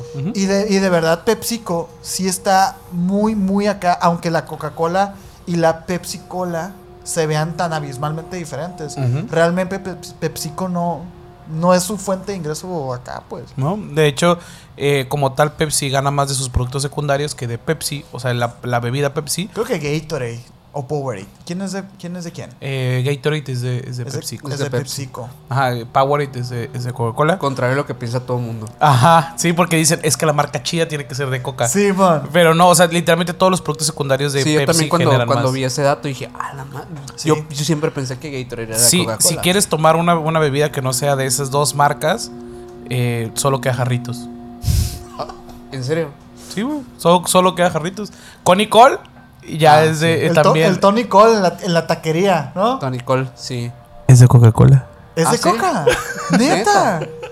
Guau, para otro sabía, segmento. Ajá. Para otro segmento si de te fijas, eh, no puedes meter otros, o sea, como tal como tendero, no puedes meter otro producto que no sea Es, Coca-Cola. es justamente algo muy importante de este tema. Que la gran mayoría que usted, de cosas que ven, que, que interactúan, que compran, la gran mayoría se basan en una mentira. Sí, güey. Como tal, Justamente. much- De hecho, mu- hay- mucha gente piensa que Bimbo y Wonder están peleados. Wonder es parte de Bimbo. Güey. Super sí. Es, Es una- es es una- increíble que ellos crean sus propios conflictos, güey. Es una. eh, ¿cómo, ¿Cómo se le puede decir? Como una, una, omi- una inocente omisión que raya en la mentira. Sí, O es sea, como la- que es una verdad a medias, güey. Sí. o sea, y fíjate que qué curioso, es un capítulo que tenemos pendiente por ahí de las organizaciones de las organizaciones secretas del mundo y todo. Pero por ahí, o sea, yo tengo entendido que tanto PepsiCo como Coca-Cola Company, güey, rigen a una sola compañía, pues. No sé si es BlackRock o no me acuerdo Creo si que sí es, creo, que- que- creo que sí es BlackRock. Pero sí, la Pues es la mayoría. misma, ajá, güey. es una misma. O sea, ellos están jugando a los pinches a los dados. todo, o sea, todo el dinero de esas dos empresas, obviamente, se queda en la empresa primero. Claro, y luego Claro. ya cuando reparten todo, utilidades, lo que tú quieras y así, todo el dinero que queda se va a la misma cuenta. Sí, güey. O ya. sea, es una mamada, es una mamada. Sí, güey. o sea, una- realmente no existe una competencia. Es una ¿no? bestialidad. La competencia es una ilusión que nos venden a los consumidores para hacer para crear fidelidad con la marca. Sí, la- Sí. solo las- la, la verdadera competencia son las marcas locales. Que terminan siendo, o sea, digo, lo platicamos en la comida chatarra. Por ejemplo, hay muchos casos de Coca-Cola en donde se han visto afectados por alguna nueva fórmula de una bebida. Lo que hace Coca-Cola te compra y te mata, güey. Sí, o sea, simplemente como tal eh, pasó aquí en México con Big Cola y con Red Cola, que empezaron a ganar público porque pues costaba 25 pesos 3 litros y medio. Pues solamente todas las familias de Y ya 6 con coquita, pues ya, Ya, ya con, ya. con hielito. con hielo no se siente, no pasa nada. Fue un Entonces, mercado, pues. fue un o sea, mercado, está, sí, sí. está dándole, dándole favor a, a un cierto mercado. pero por eso lo terminaron como que absorbiendo regionalmente, no, Ajá. no completo porque según yo es, del- es de Sudamérica, sí. y la terminaron desplazando. De hecho, ahorita lo que está pasando con. de- lo dijimos de broma ahorita, pero esta nueva red social Threads. Hay mucha gente que está. eh, muchos old Gs de Twitter dicen: No, hemos visto redes sociales entrar y salir y venir. Yo creo que la diferencia aquí es que Threads es de meta, güey. Sí, güey. O sea, aquí ya. O Trae sea, un respaldo bastante no, no es como que Twitter puede comprar la empresa y matarla, como lo que pasó con Vine. De hecho, puede, es más probable que Elon Musk ten- termine vendiendo Twitter porque le está dejando números rojos. Sí, güey. Ay, Que, güey, sí. Ajá, que, 100%. que, que se termine saliendo threads. Ajá. O a lo mejor lo deja como capricho nomás, ¿no? Sí, Lo transforman en, en- eh, en otra cosa. turismo en Marte. Pero como tal, se, se, se dice las malas lenguas que, Elon social. Ajá, que al, al- al final de todo quiere hacer una red social como la que hizo Donald Trump, que es Mm. como freedom of speech. O sea, lo que tú quieras poner aquí va a ser válido, pero no es tan comercial. Entonces yo creo que por eso lo- como que lo tienen agarrado todavía. Yo digo que si este vato logra llegar a Marte y llevar a gente de turismo, ya le va a valer. O sea, ya va a decir, Claro. Ah, es que, es que son agarra Twitter y sube lo que quieras. Para, es un yo creo que yo creo que sí debe ser como tipo hobby para él. Sí, sí, sí, sí. La verdad es que no, no le veo mucho problema que pierda unos milloncitos en eso. Unos varios Oye, milloncitos. pero varios. hablando, bueno, ahorita, eh, y esto es referente a la nueva era del, del marketing, la nueva era de, de la publicidad, Sí, porque claro, güey. hoy en día eh, resulta que con las redes sociales, con TikTok, con Instagram, empezaron a salir un montón de personas diciendo que pues eran expertos en mercadotecnia y en publicidad. Los famosísimos Vende humos. vende humos. Quisiera hablar, quisiera que habláramos de ellos. Eh, no sé, ¿les ha, ¿les ha tocado alguna vez asistir a algún curso de este tipo? Ay, mi papá, yo he dado esos cursos, mi papá. No, no es cierto, no me Por atrevo, 3 mil bolas. La neta, siempre nos reímos mucho porque... Porque a veces lo regalan, o sea, a veces de repente cuando trabajas en una empresa, eh, pues puede ser que te regalen un curso de estos o algo así, y de Nosotros repente... nos hemos reído mucho, güey, porque aquí en Hermosillo se destila mucho, pues, que, que las personas que tienen agencias de publicidad se pongan a dar cursos de marketing digital, monetización, etcétera. Y, y siempre nos reímos porque decimos nosotros de que, no mames, güey, a nosotros nos hace falta sangre de Koshi para hacer esa madre. O sea, porque sabes perfectamente que, que ahora sí que nadie es experto, güey. O sea, la verdad es que yo me, yo me guío mucho, güey, y, y la verdad es que lo, lo tengo como mantra. Este, una vez que entrevistaron a Wherever Tumor, cuando estaba en su pick, este señor, de verdad, eh, monetiza desde, desde que empezó la monetización. Entonces, él, todos los cambios que han habido en las plataformas, ha estado presente en el momento exacto en el que las mismas plataformas les dicen, oye, así va a estar, ta, ta, ta, les dan cursos, etcétera, para empezar con sus campañas, güey. Y este señor en esa entrevista dijo, nadie es experto en marketing wherever tomorrow, pues. Y es como que dices tú, si este señor dice eso, nadie es experto en marketing. Y dice el vato, si te viene alguien diciendo que es experto en marketing, es un charlatán. Sí o sí, dice, güey. Mira. Así. Ahí vamos, güey. A ver, a ver. Se viene, se viene recio. Che, a tomar esos carros muños. Cualquier persona, y fíjate, yo trabajo en eso, güey. Cualquier persona que te venga a decir que es el gurú de los leads, que es el gurú de eh, aumentar tus vistas, que es el gurú de cómo crecer en Twitch, que es el nuevo, güey. Que es el gurú de los negocios, que puedes generar hasta 3 mil dólares al día con ellos, es mentira. Mentira. No hay ninguno. Si hay una persona que esté ganando 3 mil dólares al día, no te va a decir cómo lo está ganando. Porque no sabe, probablemente. O sea, Porque no. De hecho, es, es justo lo que platicamos antes de empezar. Estábamos hablando un poquito de la velada de Ibai y todo. Ibai no sabe, güey, lo, que está- lo que tiene entre las manos. No. Y, y está bien, es parte de su éxito. Es parte de la Rivers, magia. el Mariana, toda esta gente que es grandísima. Mu- muchos de estos este, vendehumos, y les voy a decir así, güey, y que me disculpen, pero les voy a decir así. Estafadores. O sea, yo he visto personas que están en TikTok vendiendo sus cursos, y yo veo y digo, ¿por qué esos consejos no los usas en ti? Sí, por- porque de repente eh, es muy frecuente que entras a la cuenta de este supuesto experto en hacer crecer tu red. De hecho, a nosotros como, como un podcast eh, Nos han venido propuestas. nos llegan, personas. nos, nos llueven propuestas de este tipo de personas que supuestamente son, ex- son. Yo te Tenemos el correo, crecer. el correo lleno de esas personas que la verdad nunca les contestamos, hasta las bloqueamos muchas veces porque llegan a ser hasta spam. Sí, güey. Eh, y literalmente, pues, oliendo estafa total. O sea, Claro, es que son personas que ven un pastel y dicen, yo quiero ese pastel. No, no, no, no quiero un pedazo, quiero el pastel. No, quiero el pastel. Quiero y el les- pastel. ahí les voy a dar a estos pedo, vatos. Es como, espérame, tú no has estado en el proyecto, tú no conoces el proyecto. O sea, Y en el, en el caso de esto, ¿no? Porque hablando de cursos, pues obviamente hay personas tan poco éticas que incluso hacen curso para, para mamás emprendedoras. Señoras que a lo mejor, y pues la verdad es que no, pues... Que van empezando, Van, van ¿no? empezando, Sí. no tienen mucha información al respecto. Y llegan estos charlatanes a venderles un curso diciéndoles que no, que mira, que...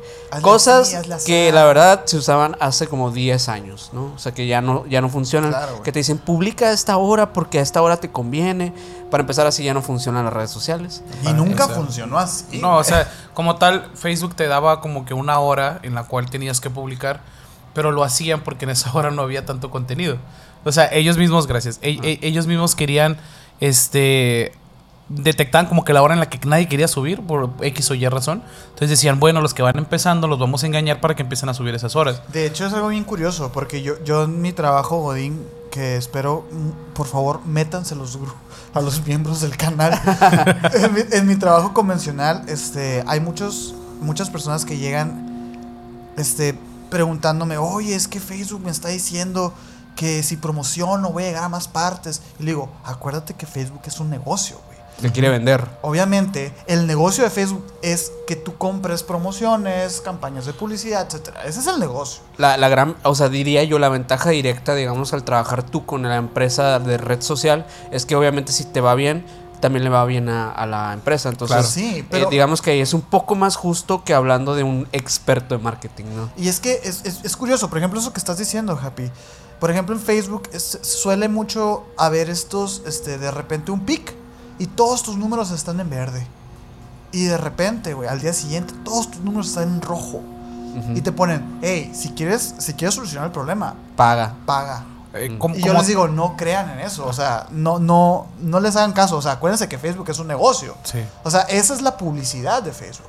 Como, como, como tal, Facebook te lo ocasiona, este, obviamente deliberadamente para que pagues. Y de hecho, es, es, lo Y que Facebook, digo. entiéndase también por Instagram, porque son Sí, lo Meta. mismo. Sí, Ajá, Meta, m- Meta. Meta en general.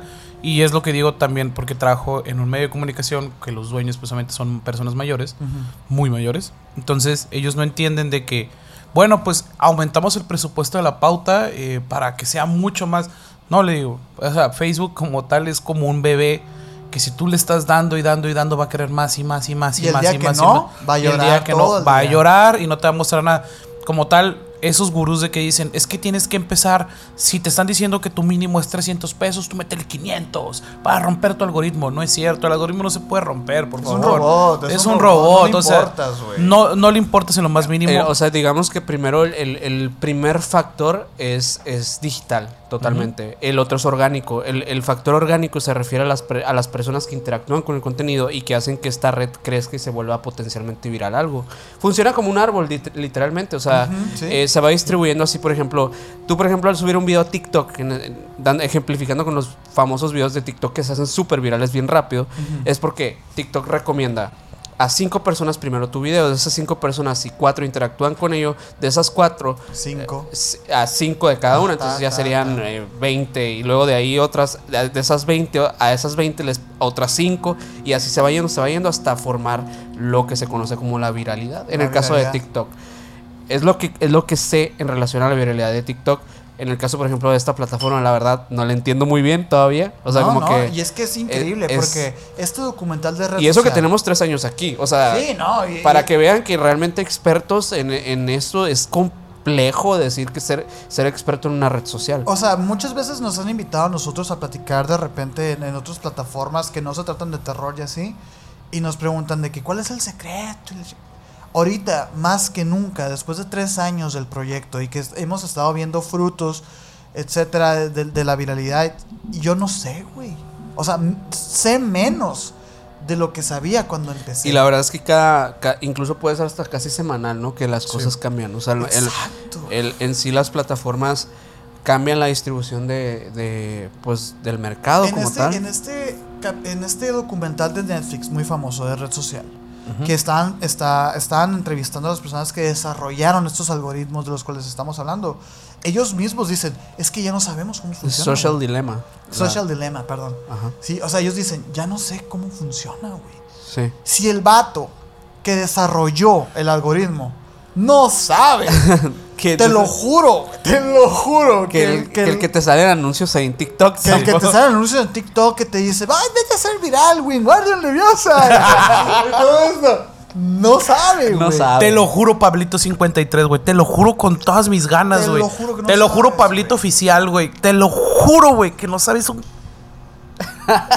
culo, güey, del algoritmo. Es increíble. No, es, es que la- el algoritmo es, es, es muy impredecible. Es muy, y es muy- increíble porque de repente, o sea, el otro día estaba escuchando un podcast donde hablaban de, de- de la responsabilidad que ya hemos, lo lo hemos hablado en algunos capítulos de- del, del como el lado oscuro de TikTok y todo esto, que luego sale a relucir como el consejo más claro que es, oye, pues mantén atención a tus hijos para que no se claven con estas cosas. Sí. Sí. Sin embargo, a ver, vamos a poner en una balanza. Tu hijo tiene 8 años y está viendo contenido. ¿Quién va a poder más? Ajá. tu hijo que tiene una mente de 8 años que está siendo estimulada por dopamina o las mejores mentes que están en pinche Silicon Valley, güey, desarrollando esto para que sea adictivo. ¿Quién va a poder más? O sea, ni modo que digas, ah, es que es culpa de los niños. No, güey. señor. Para Oye. empezar, todos, los- todos los papás, y, y esto lo voy a hacer como que acá. Todos los papás que le están poniendo Coco Melon a sus, a sus hijos, o sea, todos esos. Ojito, Ojito. con Coco Melon. Y, ¿eh? y- y- nuestro, nuestro TikTok más viral es de Coco Es Melon. de Coco güey, Melon. ¿eh? O sea, e- eso que sus imágenes duren un segundo es un claro ejemplo que tu hijo no debe estar en redes sociales. ¿Por qué? Porque el niño está como que recibiendo información, información, información. Se le está friendo la dopamina. Se está friendo la Es dopamina. como tomarte una pinga, güey, esa madre. Sí, como tal, en sí, el, el contenido en redes sociales Mike. actuales no es. como, Es demasiado local, ¿eh? sí, como, como, como tal, el, el contenido en redes sociales no es para menores de edad. No, a- a- hasta los creadores menores de edad no son para menores de edad. ¿No? E inclusive terminan siendo mu- muy, negativos. O sea, el- también está este vato, el, el que se vestía de Disney Channel. Ah, el, el, el Memo Aponte. El Memo Aponte, cabrón. Saluditos Este- al Memo Aponte, ¿eh? Va a estar el siguiente capítulo con nosotros. Sí, güey. No, no vuelvo, güey. No vuelvo. Muy, muy indignado, güey. No vuelvo, güey. Pero te digo, como, como tal, es- esos creadores de contenido terminan siendo negativos para los niños. Sí, güey. Mm. Eh, eh, en sí, que tanto los polinesios, todo eso, que hacen actitudes obviamente extraordinarias en sus videos, obviamente un niño normal no lo va a poder hacer. Obviamente no van a poder generar ese experimento de 300 mil pesos de a ver cuál funciona. Pues no. Y solo crea O los reviews de juguetes. o los reviews... Ay, que, el- está, que está el niño abriendo el juguete. hay un niño que se hizo rico, que es Alex Toys, no me acuerdo cómo Simón, Simón. eh, es un niño de Estados Unidos que Mattel, güey. o sea, Mm, Mattel, sí, güey. Hasbro. Antes de que salgan los juegos, se los manden a ese niño. Para que lo pueda, para que lo pueda jugar, para que pueda estar con ellos. o sea, pero no es el niño, pues. No, es, que, es que es lo que queremos dejar en cuenta. No es el niño. Es el son personaje son que creó la marca. güey, que están ahí explotando al niño. Y luego también los niños streamers ahorita. Que se ve muy impresionante cuando un niño se ve un 360 en Call of Duty y mata a alguien. Sí, güey, pero estás poniendo a un niño de 10 años en un juego de extrema violencia a Sí, hacer Twitch. Te puedo asegurar que cuando cumple 18 años ese niño, si no sigue haciendo stream, no va a haber un solo peso de lo que está ganando ahorita. Pero es que su casa lo están arreglando sus papás. Ajá. Pero ¿y? No, y deja ¿Hay, tú hay eso, ¿eh? diferencia, tú crees, de, de cómo la publicidad se dirigía a los niños, eh, o sea, digamos, en, los años 90, cuando nos tocó a nosotros, a, la actualidad? Sí, porque como tal solo eran productos que eran para niños. O sea, sí se dividía bastante el eso es para niños. Se hacía mal porque precisamente lo de construcción para el niño, lo de belleza para la niña, sí cierto, lo entiendo. Pero se me- solo eran juguetes, solo era ropa, solo era dulces como tal. Cosas relativamente para niños. Pero ahorita el mismo eh, influencer le está diciendo de que, ah, es que esta MacBook Pro es la más buena. Y el niño, pues entonces sus papás a lo mejor no se la pueden comprar y tiene su tablet MX y siente la necesidad de que tiene que tener eso para poder ser validado. o, Sí. o- o tiene que tener los tenis de, de J Balvin. Eh, Es, curioso porque sí, lo- los juguetes han pasado a un segundo plano ahora en- Mucho. eh, para, los, para los infantes en general. Eh, ya de hecho se ve al- que sacaron tablets incluso para, para niños. Ujú, o sea, que son resistentes a los golpes. Sí, incluso fundas para, para de iPads para, para niños, justamente. Eh, incluso una versión de Nintendo Switch para niños, que, para, que, para que sea más como de plástico, ¿no? Que es el Nintendo Switch Lite. Eh, como que- iPhones que, eran de plástico. iPhones también de plástico.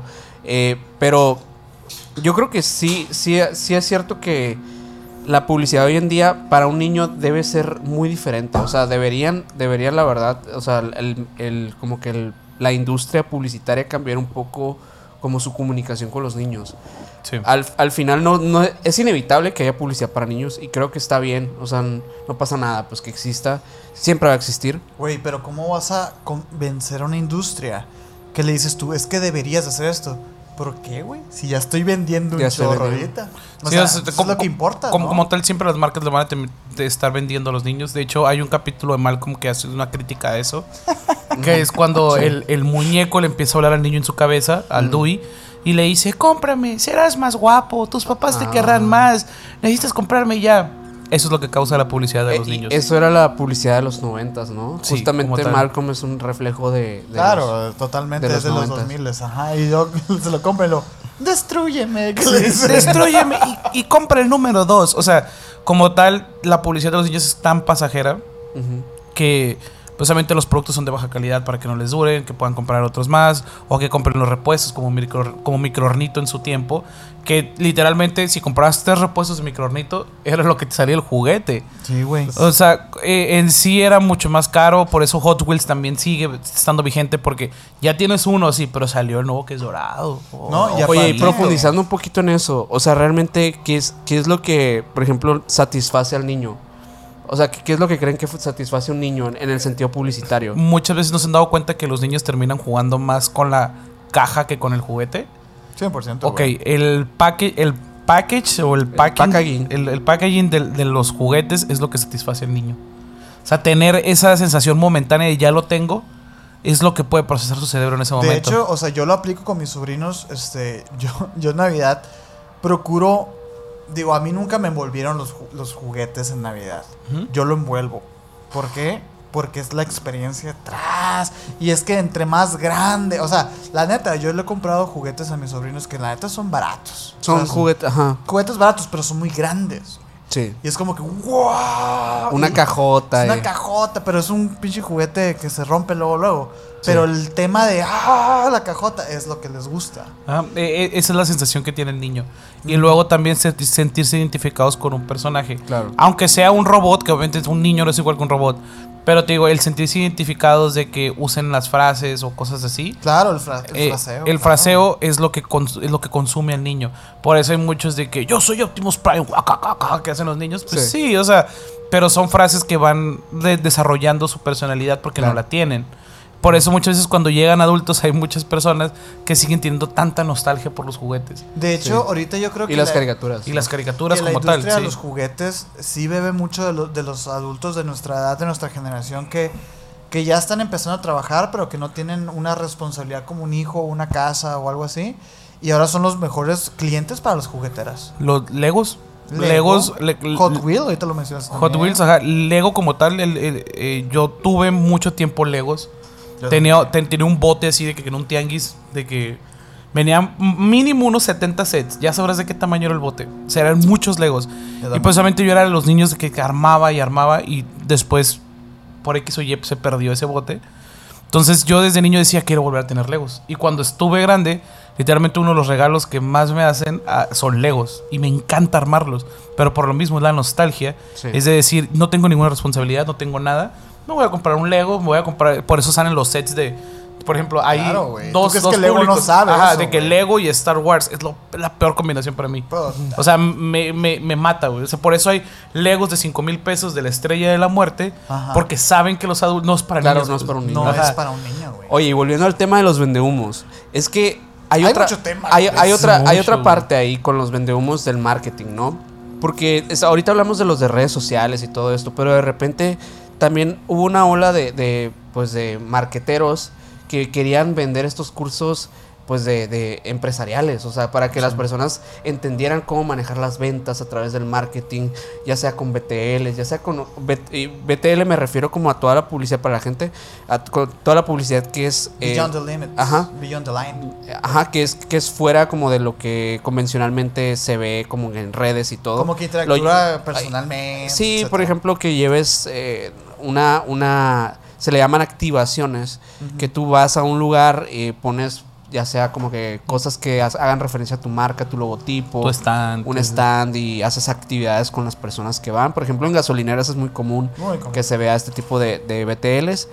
Eh, y bueno, ese tipo de cosas que, que les, que les vendían a, a a, pues, empresarios nuevos.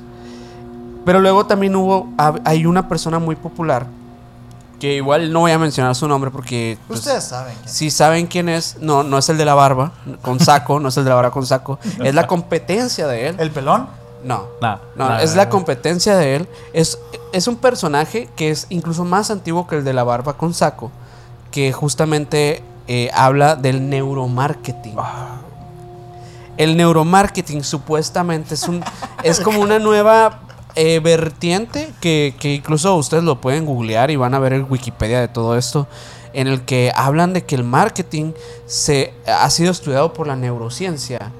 Claro que obviamente es complicado hablar de esto porque obviamente un neurocientífico no creo que le interese mucho el tema marquetero, ¿no? Está bien cabrón porque la gente que cree en el neuromarketing es dicen, es que tú sabías que eh, en el cine que la- el aromatizante es de palomitas. No son las palomitas lo que huele. Ese, Ese es- aromatizante de palomitas. es que. El aromarketing. El Ay, el- el del, por ejemplo, el que sí se ha demostrado que es un poquito más factible es el de las luces.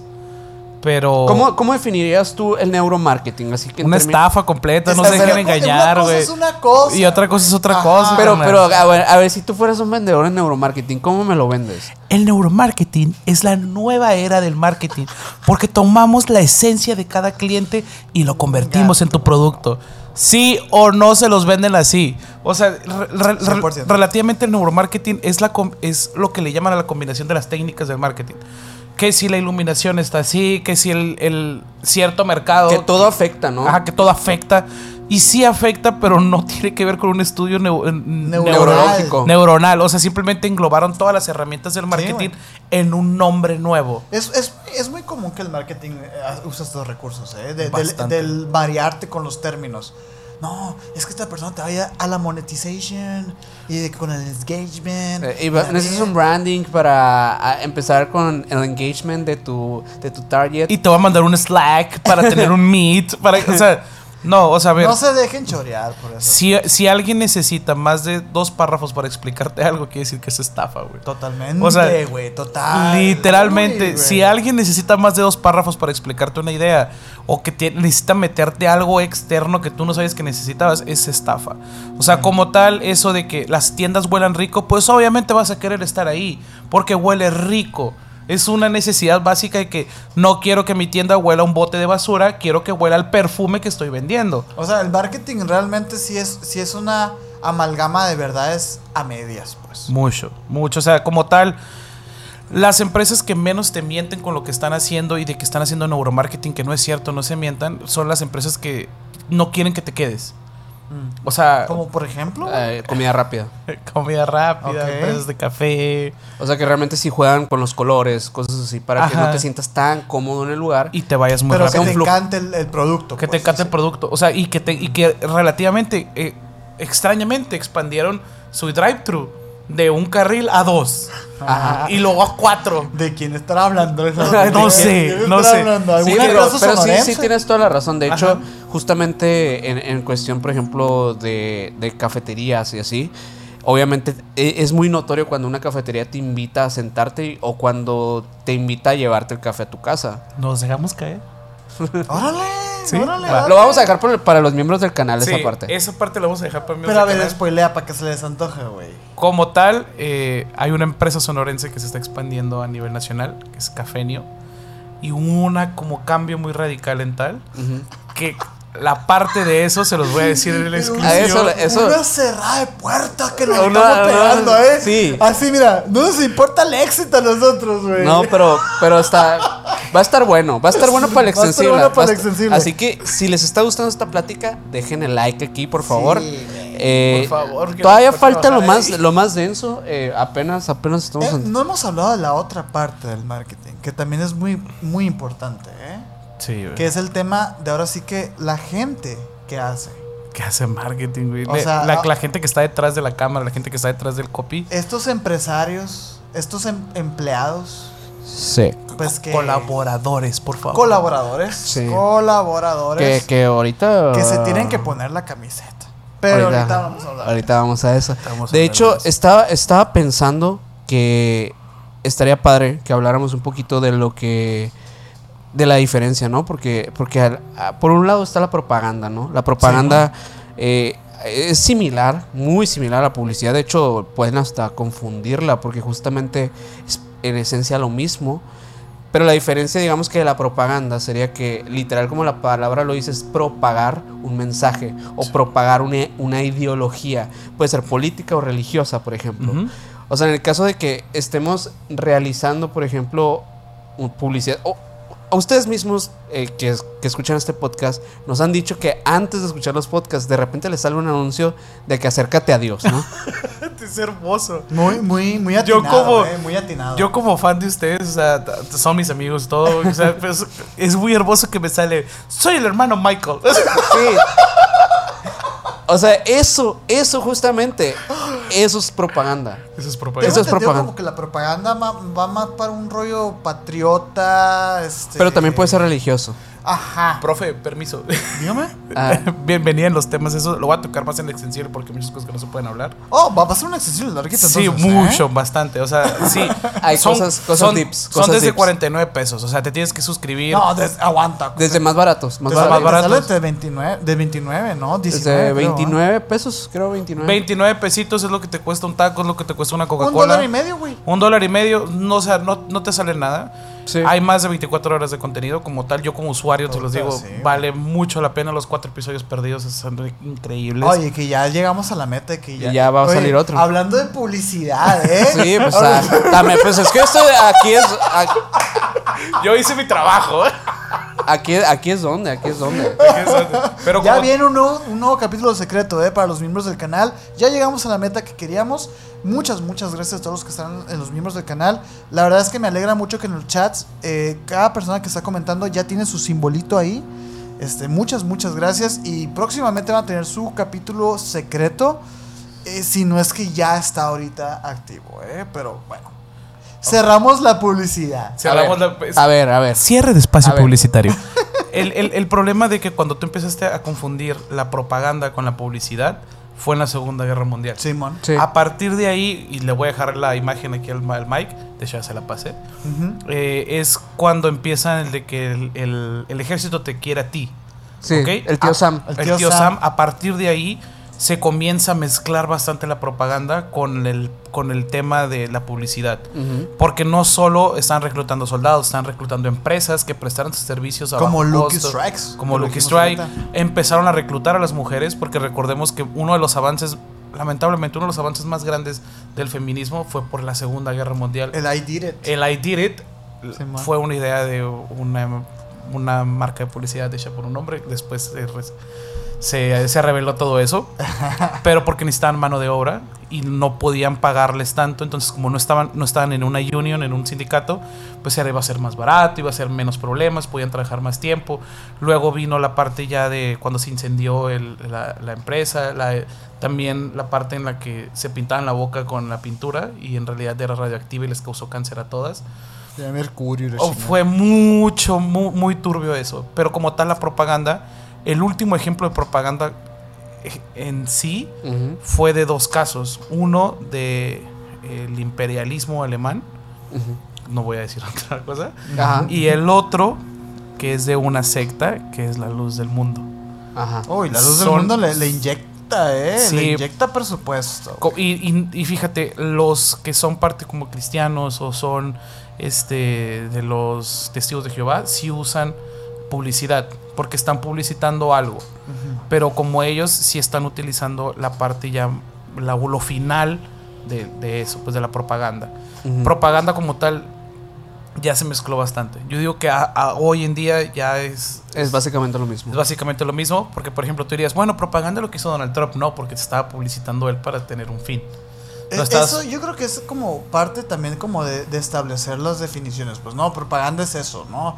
La propaganda no, no va, no va en, en- en congruencia con una empresa, con dinero.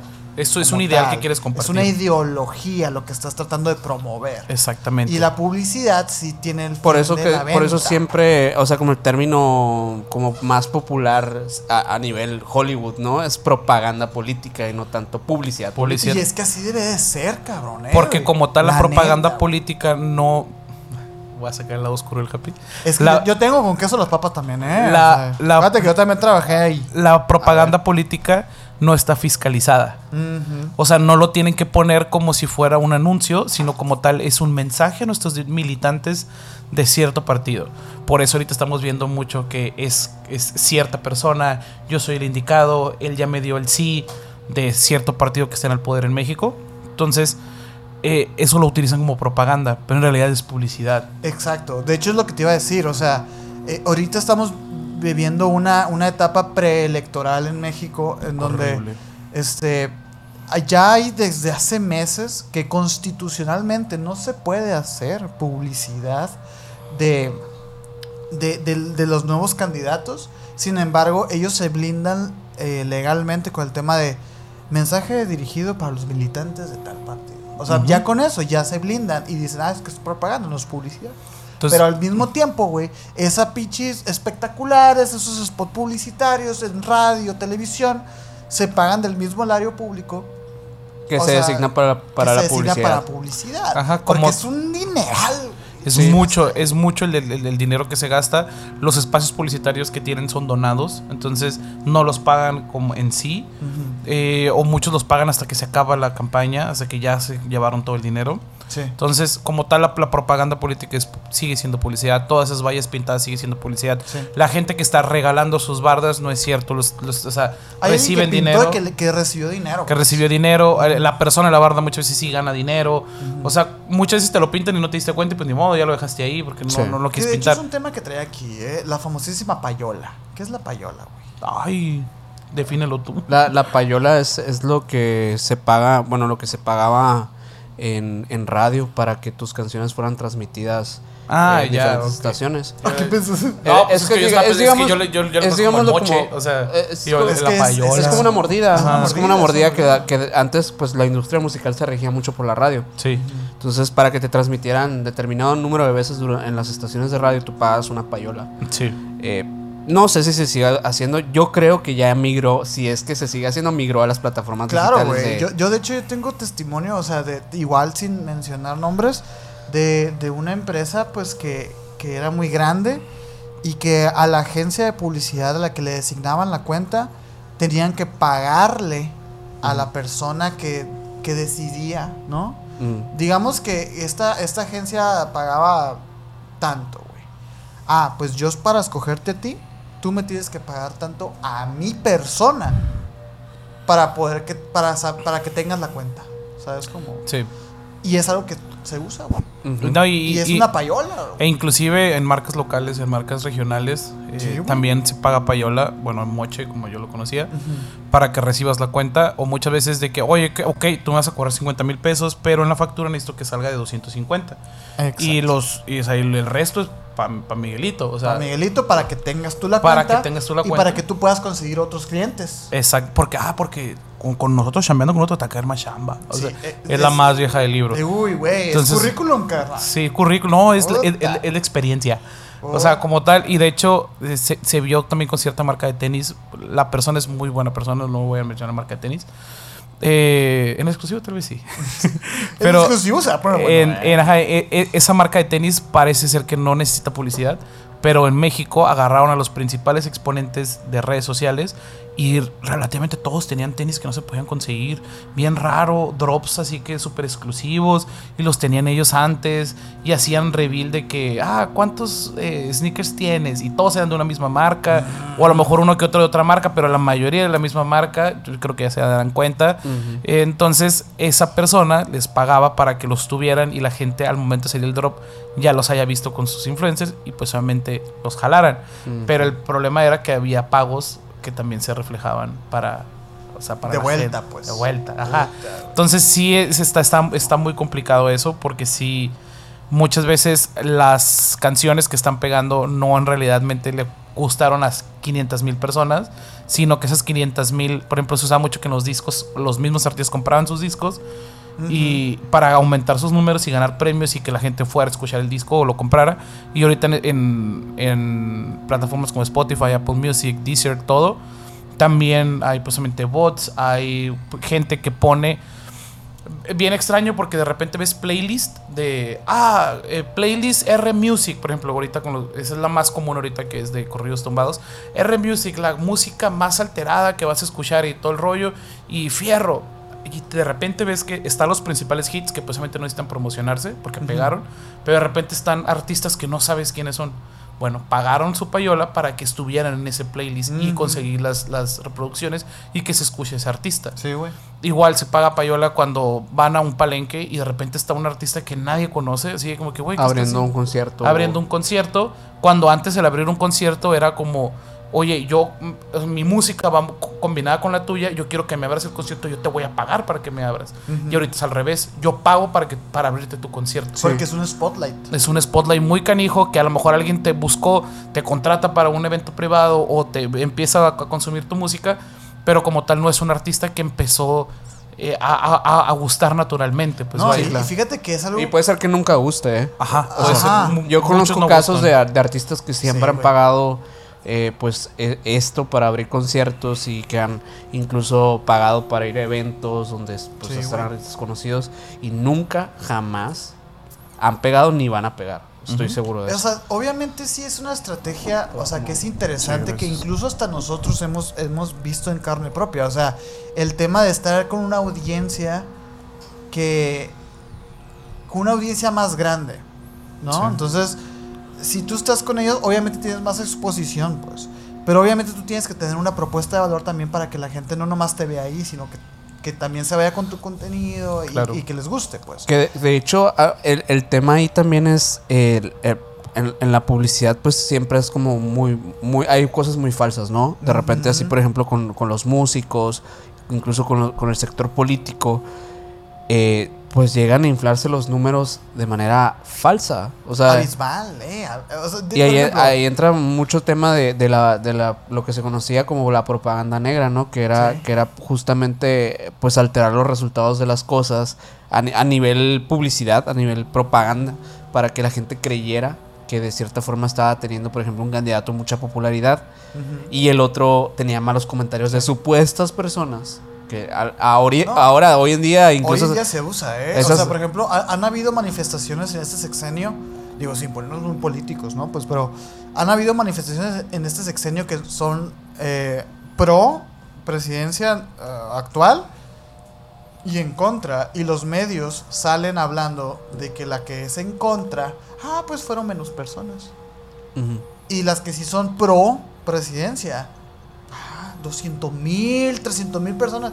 Y salen las fotos, y son las mismas fotos, güey. Son las mismas cantidad de personas, güey. O muchas veces Ah. son de meetings de, de hace años o, Antes o- de o que la gente está duplicada y la verdad sí se nota. O sea, discúlpame, agencia de publicidad que tú llevas a cierto político, se nota el Se señor, nota, se nota el señor de la camiseta amarilla que está atrás también. o sea, cabrón, no, güey. no, no hay tantos casos de trillizos en, en México. O sea, perdón, güey. O sea, no, Sí, no. Y si son trillizos, no sé por qué no estarían juntos y uno está en zona dorada y el otro está hasta atrás. O sea, ¿Qué, qué, qué experiencias han tenido en el sector político?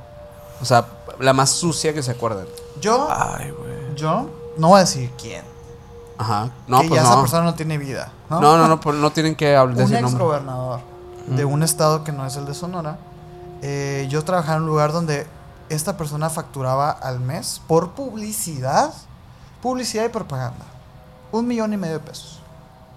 Mm. Y yo decía, ¿qué? Un millón y Un medio al millón mes. y medio de- al mes. Ok. Y dices tú, aquí hay payola. O sea, es como que a lo mejor la persona que era mi jefe en ese entonces recibía 500 mil por jugarle ahí a jugar, a venderle la factura, güey. Claro. A venderle la factura de que este vato está, está este, gastando tanto. Y todo lo que sobra, en lo que te pagué a ti, en lo que sí se usó, venga, para acá. Y en cuestión de estrategias Sí. sucias, publicitarias. No, no lo voy a decir como tal, Este, pero lo que ves en las series, lo que te puedas imaginar de que lo photoshopearon con, Existe, güey. e- existe, Existe. y es Los lo, bots es lo existen más es, es lo, es lo más chiquito del mundo, o sea, es lo más es, es un martes cualquiera en una agencia de marketing político. 100% güey. Como tal, hay veces que te sientas en mesas de negociaciones con personas de de, De altos rangos. de altos rangos de, de organizaciones criminales Mm. para que te dejen poner vallas, para que te dejen poner todo eso, es normal. No está bien correcto, yo entiendo, pero es normal que se haga. Eh, también que se- Uno como empleado, pues, ¿qué tanto puede Güey, pues, hacer, ¿qué no? chingados vas a hacer, güey? Sí, güey, y luego más que medios locales también, o sea, de estos como que anuncian las noticias, de que, ah, chocaron aquí en tal... eh, así, Pajarito News, por ejemplo. Así, no ellos, pero un ejemplo. Este, sí se compran y se venden de decirle, oye, estamos aquí con la candidata de tal partido, vean, ni trae gente, y voltean atrás y es cuando están tomando agua todos sentados acá. Pues, pues sí, güey, pero los agarras en el momento menos, menos indicado y estás tirando tierra. O sea, hay mil y un cosas de que les, de que les descubren infidelidades supuestas, que muchas veces no son ni verdad. Orientaciones sexuales. Orientaciones Los andan sexuales. paparazziando. Sí, los, La, la competencia. todas completas y aparte a los hijos, a las parejas, a los papás, empiezan a i- ¿Tú crees inclusive el tema, el tema de, del, del hijo de AMLO, ¿no? Lo del flan. Ajá. Fue una estrategia para, de- para demeritarlo. No, fue una estrategia interna de ellos. ¿Así? Ah, Sí. chinga. Eh, Esa no me la sabía. Cuando hablan mal de ti, muchas veces no es- Chocoflan, ¿no? Era la, la Ajá, el chocoflan, el, el influencer que lo acuñó, porque no fue su idea, Pero, ajá, no fue su idea. No fue su idea. era- ya, ya era algo que se había esparcido entre y la era algo que se había esparcido, pero lo, lo, lo esparcieron ellos para poder defenderlo y decir, es que ellos también son las víctimas. Están en, es- los, los están, cayó esa persona en el juego del, del poder. eh, y pues obviamente pasó todo lo que tuvo que pasar con, con este eh, creador de contenido. Pero como tal, sí, muchas veces crean esos rumores, crean esas cositas para estar en el spotlight y aparte quedar como víctimas ellos. La contra también muchas veces está buscando propiedades. Me tocó también de primera mano ver cómo la, los contrarios eh, pagaban o les compraban terrenos, los ponían a nombres de gente muy cercana a ellos para decir, es que no lo quiso declarar. Mm, Y literalmente ahí, ahí está el predio, pues me explico, es para meter- era para meterles el pie. para meterles el pie. Y, muchas y muchas veces el cochinero que hacen es interno. O sea, tú como político, muchas de las veces no tienes que voltear a ver a la persona que está compitiendo contra ti, tienes que voltear a la persona que si tú no estuvieras, ellos estuvieran en la, en la contienda, porque entre ellos se meten el pie. Ha habido muchos casos en los cuales también desde las elecciones eh, empiezan amenazas de muerte, no a los candidatos, sino a las personas que estamos con la cámara, sino a las personas que estamos haciendo las páginas o a las personas que estamos eh, administrando las redes sociales y literalmente los amenazan a ellos para, para hacer más débil su cadena de suministro. Sí. Y es una táctica eh, de, de guerra muy vieja. O sea, no ataques a la ciudad, mejor ataca a los puentes, a los caminos para que no puedan pedir apoyo, para que no puedan pedir comida. Es lo mismo con los colaboradores. Si no tienes fotógrafos que encubra tu evento, pues cómo se va a viralizar. Si no tienes alguien que esté, que, si no tienes una agencia que esté poniendo tus copies, pues quién va a escribir tú, que estás en medio de la campaña, que estás saludando a todo el mundo. Entonces, muchas de las veces sí terminan siendo eso. Y muchas de las veces también, aunque lo quieran negar, las mismas agencias de publicidad amenazan a otras porque son más grandes, porque tienen más contactos, que porque esto y el otro, y se hacen pasar por el crimen organizado cuando el crimen organizado ni siquiera sabe de ellos. No saben aprender la computadora a veces. los crímenes, güey. Ajá. No saben leer. No, ah, o sea, sí, o sea, literalmente ellos dicen, ah, son elecciones, pues bueno, el que toque me tiene que dar moche. Y ellos están esperando, o inclusive ay- ayudan con dinero al, al que ellos quieren que gane, o inclusive a todos para negociar después y que los dejen operar. Pero como tal, muchas de las agencias de publicidad se hacen pasar por estas personas, mandan videos, mandan fotos, porque precisamente tienen más facilidad de encontrarlos por el medio. O sea, tú cuando estás en un medio, si eres doctor, te vas a rodear de puros doctores. Si eres community manager, te vas a rodear de puros community managers. Si eres alguien de, de- de elaboración o lo que sea, te vas a de- de rodear de esa gente porque renuncian, se van a otra empresa y tienen información tuya, pueden dar contigo. ¿Y tú crees, por ejemplo, en el caso de, de Peña, eh, e- esa, campaña, esa campaña realmente funcionó? Porque funcionó. Sí. Eh, por cuestión de que estuvo muy bien estructurado, porque realmente hubo muchas artimañas muy sucias detrás. Sí, mu- muchas de las artimañas que utilizaron para el sexenio de Peña salieron directamente de su partido. Tanto para tumbarlo, pero le supieron dar la vuelta muy bien. Y de hecho fue tanto el, el empuje que tuvo al final que muchos de los de los regalos o acciones que tenían planeadas para el cierre de la campaña no salieron. Y yo vi de, eso sí lo puedo decir al público, no hay ningún problema, yo vi de primera mano que muchos de los choferes, eh, que muchos de los fotógrafos, que muchos de las personas que trabajaron directamente con el equipo de Peña Nieto tenían en sus casas cajas y cajas de souvenirs de Peña, que no salieron porque ya sabían que iba a estar ganada. O sea, A mí me tocó tener en mis manos sobres y sobres de Peña Gel. No sé si a alguien le tocó, pero eran, acuerdo, eran sobrecitos de gel.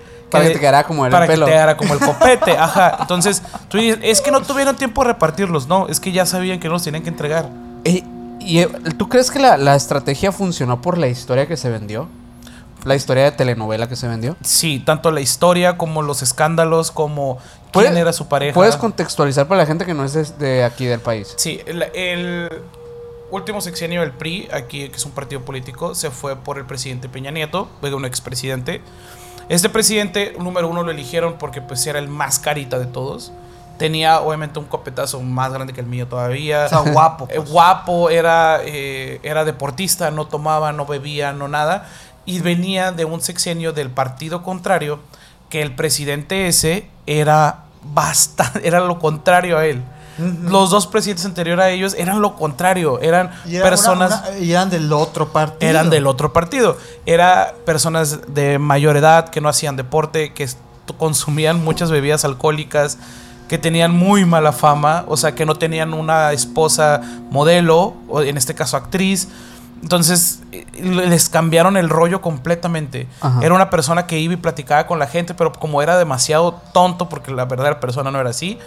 Eh, ¿Cómo sabes los- tú? eh, otra cosa y era. Yo, yo también he escuchado eso, ¿eh? O sea, que realmente Que fue, fue, una, fue una, Sí, eh, una posición en la que... Una pues, ya- puesta en escena. Sí, Una una, fue puesta una- en escena muy todo, fue una, todo fue una puesta en escena. No te estoy diciendo que tiene un IQ a la bestia, o sea, tengo un Pero IQ realmente era una promedio, persona no. que sabía lo que estaba haciendo. O sea, eso, eso lo sé porque conozco personas que trabajaron de primera mano. O sea, no directamente, Wow, pero conozco a, a alguien ahí que sí, sí, pues presenció exactamente a la- a- al personaje real, ¿no? No el, que, no el que nos mostraron en la televisión. Como tal, para ponerte un ejemplo, él sí te podía mencionar cinco libros.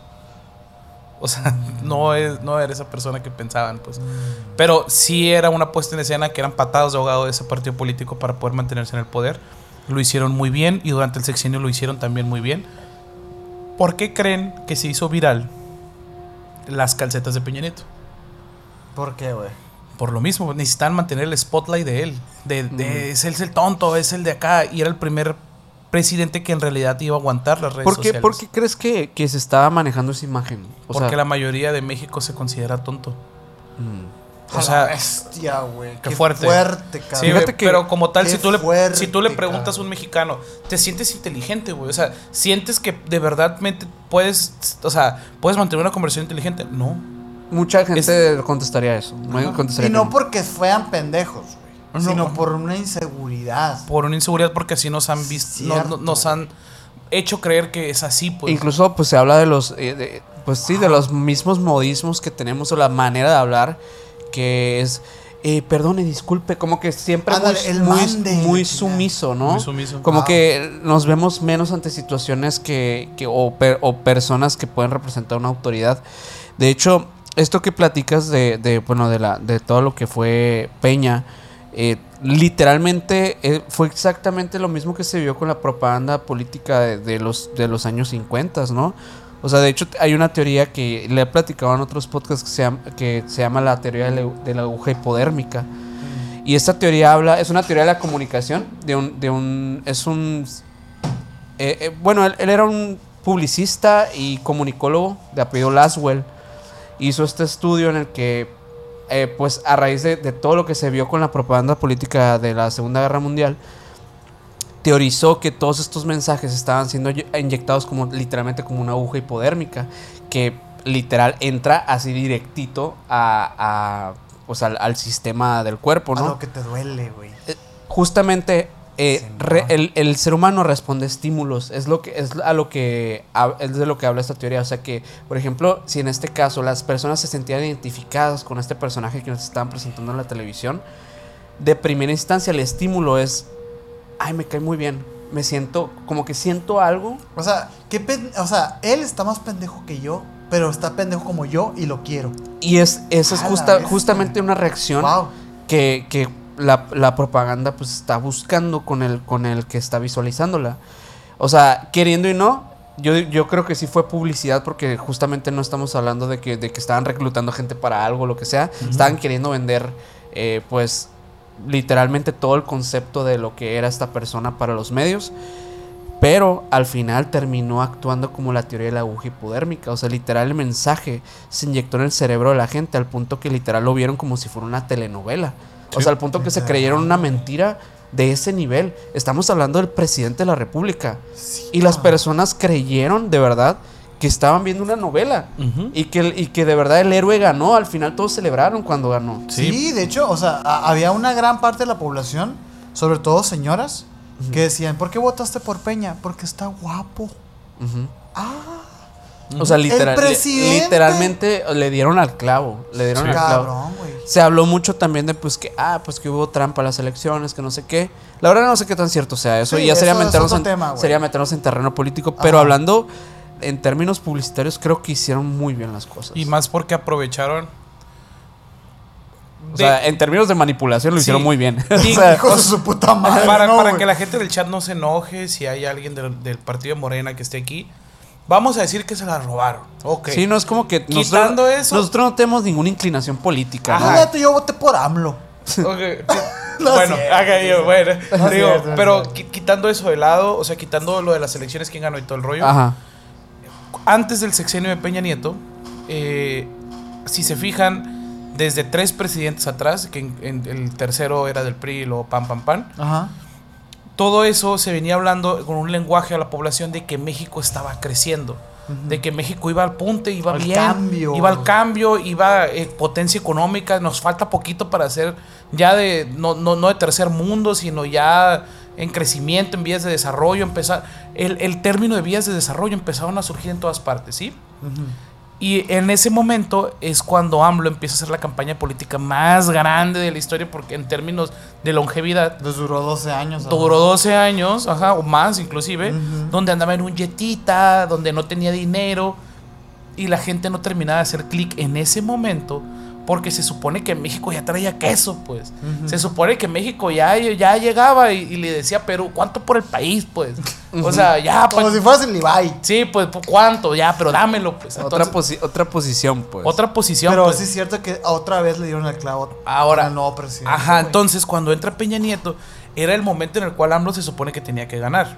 ¿Sí? Simón. Entonces meten a un, a un presidente que les da vista, que les da decir, vamos a prosperar, ahora sí, ya vieron que no nos afectó tanto la, la- la crisis de Estados Unidos con la crisis inmobiliaria, podemos cambiarlo, no hay pedo, y vamos a, porque eso nos acuerda la gente, en los mítines de Peña Nieto habían prometido un mundial en México y habían prometido unas olimpiadas en México, carnal. Pero si no dependía de ellos, Por güey. eso mismo. Hijo Pero te digo, decían, madre, México está güey. tan fuerte que nosotros sí podemos mantener ese tipo de eventos y nosotros sí podemos traer inversión extranjera y nosotros sí podemos y sí podemos y sí podemos. Pero en ese momento todo el mundo estaba con la mentalidad de México y ya hacen vías de desarrollo. Ya miramos a Sudamérica hacia abajo. Simón. O sea, ya, o sea, me, me das con el frijol, pues decían, ¿me explico? Entonces, como tal, güey, eh, y se veía de que mucha migración para México, la gente, pues, de México se iba a Estados Unidos, pero los de Sudamérica se venían con nosotros porque nosotros teníamos la marmaja. pues. El power. Sí, pues de que llegaban los argentinos a ser meseros, pues. Entonces. Eso es shit. Es de shit. Es de shit. Un saludo a toda la gente que está en el chat ahorita de Argentina. ¿eh? No te digo. Una Disculpa, Capi, no lo vamos a volver a traer. Como tal. Era, era eso, pues. Entonces, ¿cómo tú vas a votar por alguien que no está guapo, que está viejito y que dice que, tenemos que meternos en austeridad, pues? Es lo contrario. Es güey. lo contrario, pues Totalmente por eso contrario. mucha gente del voto, cuando tú haces elecciones no vas por el voto que ya tienes, vas por el voto indeciso. Exactamente. Entonces muchos de los indecisos se fueron por Peña Nieto porque pues realmente era lo que estaba reflejando la situación Sí. actual. Y al momento en el cual, pues obviamente les truena la tacha, entramos en una crisis, empieza la inflación, ya la gente empieza a relacionar la inflación con lo que le está afectando a la canasta básica, que empiezan los, que empiezan los chetos a no costar 5 pesos, sino 13, ya la gente empieza a decir, a la torre, sí cierto, estamos en crisis. Y ahí es cuando dicen, vámonos por el que está diciendo en austeridad. Ajá. O sea, no nos vamos por el más inteligente, no nos vamos por la No. mejor opción, no, vámonos por el que dice que estamos fregados, Cortoplacista. pues. cortoplacista y que vamos a y que vamos a dejarle comprar petróleo a Estados Unidos y ya no vamos a depender, a depender de Estados Unidos cuando no es cierto. pues. No es cierto. Un país no puede vivir solo. Si no, pregúntenle, o sea, pregúntenle a Venezuela, pregúntenle a Cuba, y pregúntenle a Corea del Norte. Y literalmente no se puede, pues un país no se vivimos en una sociedad, dije el Joker. Que Una no una globalización que no puedes vivir solo. pues. 100%. Entonces, irse por el por el corto plazo de decir, es que es el cambio, es la cuarta transformación, cayó en el momento justo con el público justo y se llevó a todos los los indecisos con él. Por eso fue una victoria aplastante. Del lado de la publicidad y de, y- y de todo fue genial. Sí.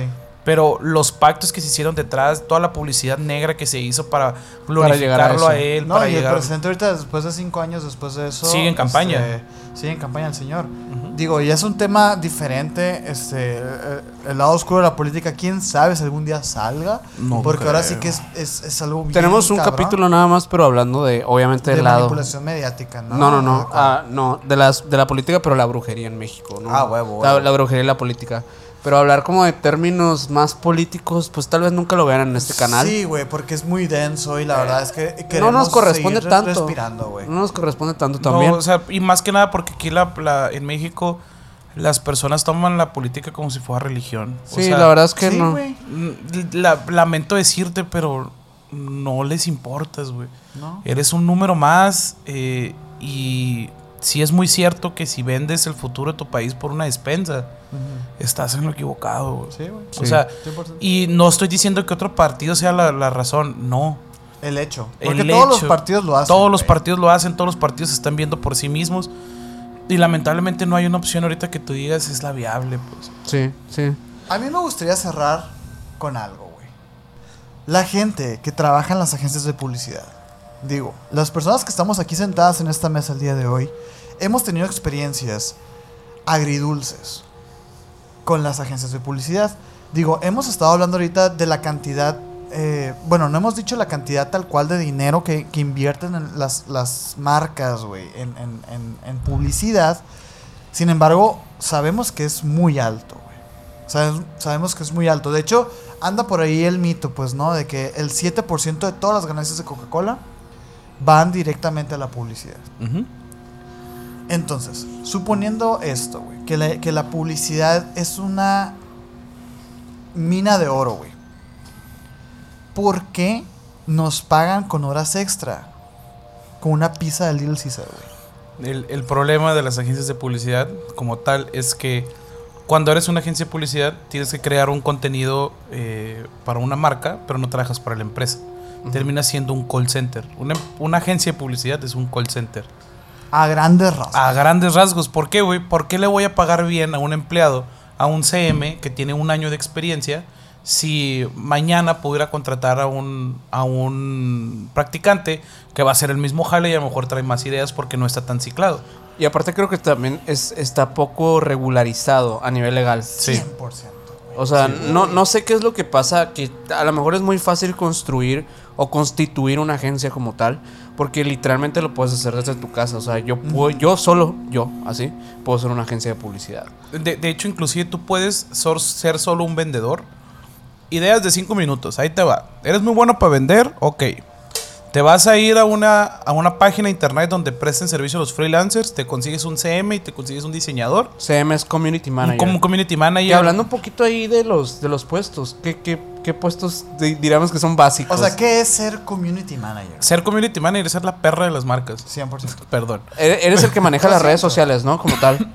Sí, co- como, como tal, eres el que Hay crea- otro que es como el social media manager, que es como que el jefe de, de, Es- de es- estas- de los communities. es un CM en que gana dado más. caso que la agencia lo Que la agencia ¿eh? lo, lo pueda... Es un, es un CM que gana más. La par- la- la- los, los marqueteros, la, la gente. Supuestamente es como el estratega digital, ¿no? El que crea las Sí. estrategias y que a lo mejor y no toca tanto el tema de, de administrar las redes sociales. Sino Como que, tal cual al talacha, pues. Ajá. Sí, él, él más bien es como... Como ah, el papeleo, vaya.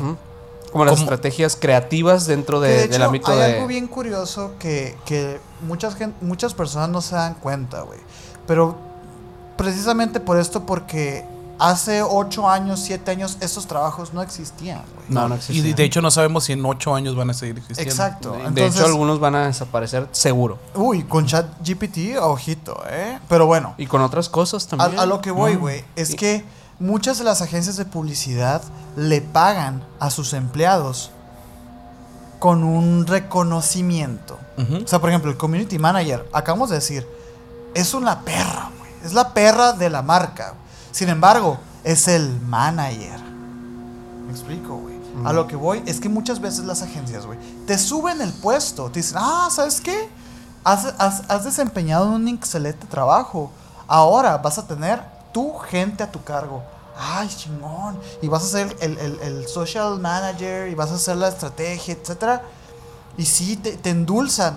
Oye, pero a la hora de, de- de- de decir, ¿y cuánto me vas a subir de sueldo? Ah, no, con el mismo sueldo. Con el mismo, o, o- O sea, es o una te agregan mentira, mil pesos. Ah, te agregan sea, un bono. Un bono como tal. Y muchas de las agencias de policía a no estar reguladas correctamente te pagan lo que decíamos anteriormente, de que era diferido, la mitad en efectivo y la mitad en depósito. Por eso muchas de las agencias pequeñas, a lo mejor en las grandes, como si puede ser cadena, anónimo, pues que son de las que más pueden sonar a, a- a grandes rasgos. Sí te pueden pagar el 100%, no digo que no haya agencias buenas, hay, Claro, muy, claro, hay claro, muy claro. pocas, pero la mayoría de, de la agencia de tu localidad probablemente les pagan así o solo en efectivo, no tienen prestaciones. Es que es lo que dice Minor, o sea, es- esto se presta mucho. O sea, Mucho, mucho. eh, tu jefe es un vato que un día dijo, ah, voy a agarrar clientes. De hecho, ahorita, ahorita estabas comentando algo por el, por el estilo, ¿no? Que, o sea, que tú puedes ser un vendedor. Tú puedes ser un vendedor bien fregón, vas a una, a un- una página de estas que prestan de los nómadas digitales y también es- otro lado oscuro porque hasta estás haciendo out- outsourcing y no estás pagando nóminas. Y El son famoso outsourcing, El, el famoso ¿Qué outsourcing. es el outsourcing, güey? El outsourcing es cuando tú como empresa no quieres tener empleados directos y contratas a... Subcontratos. o bueno, subcontratas Como tu trabajo proveedores. como proveedores, pero en realidad son los que están aventando el jale. Entonces, muchos de estos se consiguen en plataformas digitales alrededor del mundo. Hay muchas plataformas, es muy fácil encontrarlas. Si te quieres ganar un dinero extra, pues está bien. Si te quieres dedicar solo a eso, está ahí muy cabrón. ¿Qué es lo más común, güey? Que es lo más común, ajá, que muchas veces te se consiguen a dos, tres diseñadores, un community, a lo mejor un project manager, que el project manager es otro puesto que se va mencionando apenas, que es la persona que es literalmente se avienta toda la talacha, que se avienta las juntas con los clientes, que se avienta todo, la facturación inclusive a veces. Entonces ellos... ¿Y qué hace el jefe entonces, güey? El jefe de la agencia muchas veces o es un ex community que se quiso que se quiso hacer jefe o Es también como una extensión del todo. es pues. que es como una extensión del todo y es el que simplemente está supervisando. Mm. Pero como tal, muchas veces los jefes de agencias solo aportan el nombre o solo aportan como que la reunión y ya todo lo demás lo hacen sus subordinados. Es como más bien un tema de formalismos. Sí, es, es un formalismo que tiene que haber un adulto y no puede ser un niño de 18 años que te esté vendiendo un paquete de marketing como Exacto. tal. Por eso muchas empresas tienen todavía coordinadores, tienen todavía este, gerentes que son bastante mayores. Y son en marcas regionales, marcas nacionales, internacionales, todo. Que el, el- el gerente de marketing, tú lo ves, es, un- es un señor o una señora de unos 55, 60 años. Y tú te quedas, bueno, pero el marketing que están haciendo ellos son para gente de 18, 19 años, porque están ahí para darle validez al departamento, pues como tal. Para tener todo lo de presupuestos, lo de esto y el otro, por una persona que estudió mercadotecnia tradicional. Y la, y la mercadotecnia digital como tal, no hay ahorita unas, un camino en el cual tú digas, bueno, yo voy a poder estar trabajando los 50 años creando contenido. Porque imagínate, si yo ahorita, que, que- que estoy a punto de cumplir 28 años, yo digo que mi contenido ya está un poquito pasado de moda, o inclusive mucho. Ayer salió una red social nueva. Exactamente. Y, sea- y si no fuera porque yo soy, yo era adicto a Twitter, hubiera que me hubiera quedado como que, ¿qué está Claro, pasando güey, aquí? claro, güey. Te digo, pero en sí, eh, el- la mercadotecnia digital en, en conciso es para gente joven. O sea, gente con nuevas ideas, gente con, co- con cosas destructivas. Pero los mismos, los jefes, los dueños de agencias, todo, terminan siendo gente mayor como para darle validez al trabajo. No, Y- y, es y- que esto se deriva a, ok, imagínate todo lo que acabamos de decir ahorita. ¿Tú crees que hay un contrato laboral? ¿Tú crees que hay prima vacacional? ¿Tú crees que hay seguro de gastos de médicos mayores? no hay nada de eso, es todo un juego. Me Sí, tocó. y muchas veces juegan como que con esto mismo de, de, pues incluso la integridad psicológica de los empleados, ¿no? Porque justo los llegan a explotar a, a maneras que como justamente no hay regularización de ni horarios en muchos casos, de, de días laborales como tal, o sea, hay, hay empresas que te dicen, "Mm, tú trabajas todos los días, eh, tienes que estar pendiente 24/7, Trabajas de lunes a viernes. por un sueldo muy, muy, muy, bajo. Porque es tu prueba y tienes que durar un año así y luego te vamos a empezar a dar cuentas más grandes y vas a empezar a ganar más. ¿Te suena? Al, una, una agencia color rojo. Pero te- Saludito. Pero te digo, Ya eh, se venció mi contrato de confidencialidad, ¿eh? así que todo bien. Ah, porque luego se protegen mucho sí, legalmente. li- literalmente como es una propiedad intelectual, se supone están protegidos por la ley de que tienen pueden eh, generar contratos de, de confidencialidad. Entonces, ah, pues es que no puedes andar dando los logos de las empresas o la no información. puedes decir. No puedes O sea, decir- no puedes decir en qué campaña estás trabajando, güey. Exactamente. Y muchas de las empresas también terminan censurando a los mismos empleados por los contratos de confidencialidad. Y muchas de las marcas, y eso es lamentable también, que como son gente mayor y los, y los eh, gerentes comerciales son gente mayor, terminan censurando ciertas cuentas, más que nada en Twitter. No sé si vieron que habían eh, empresas que en Twitter era una genialidad, güey. Eran de que a la torre quiero participar con esta marca en cualquier dinámica porque sé que van a contestar algo chilo. Y de repente los empezaron a banear. Y empezaron a hacer solo contenido corporativo. O las ideas empezaron a ser más cuadradas. O de repente ciertas marcas que no se quieren unir a los trends porque tienen miedo. Mm. Y hay otras marcas que se unen de más. O sea, si tú te vas a subir una causa política, una causa social, una causa de lo que sea, hazlo pero de verdad.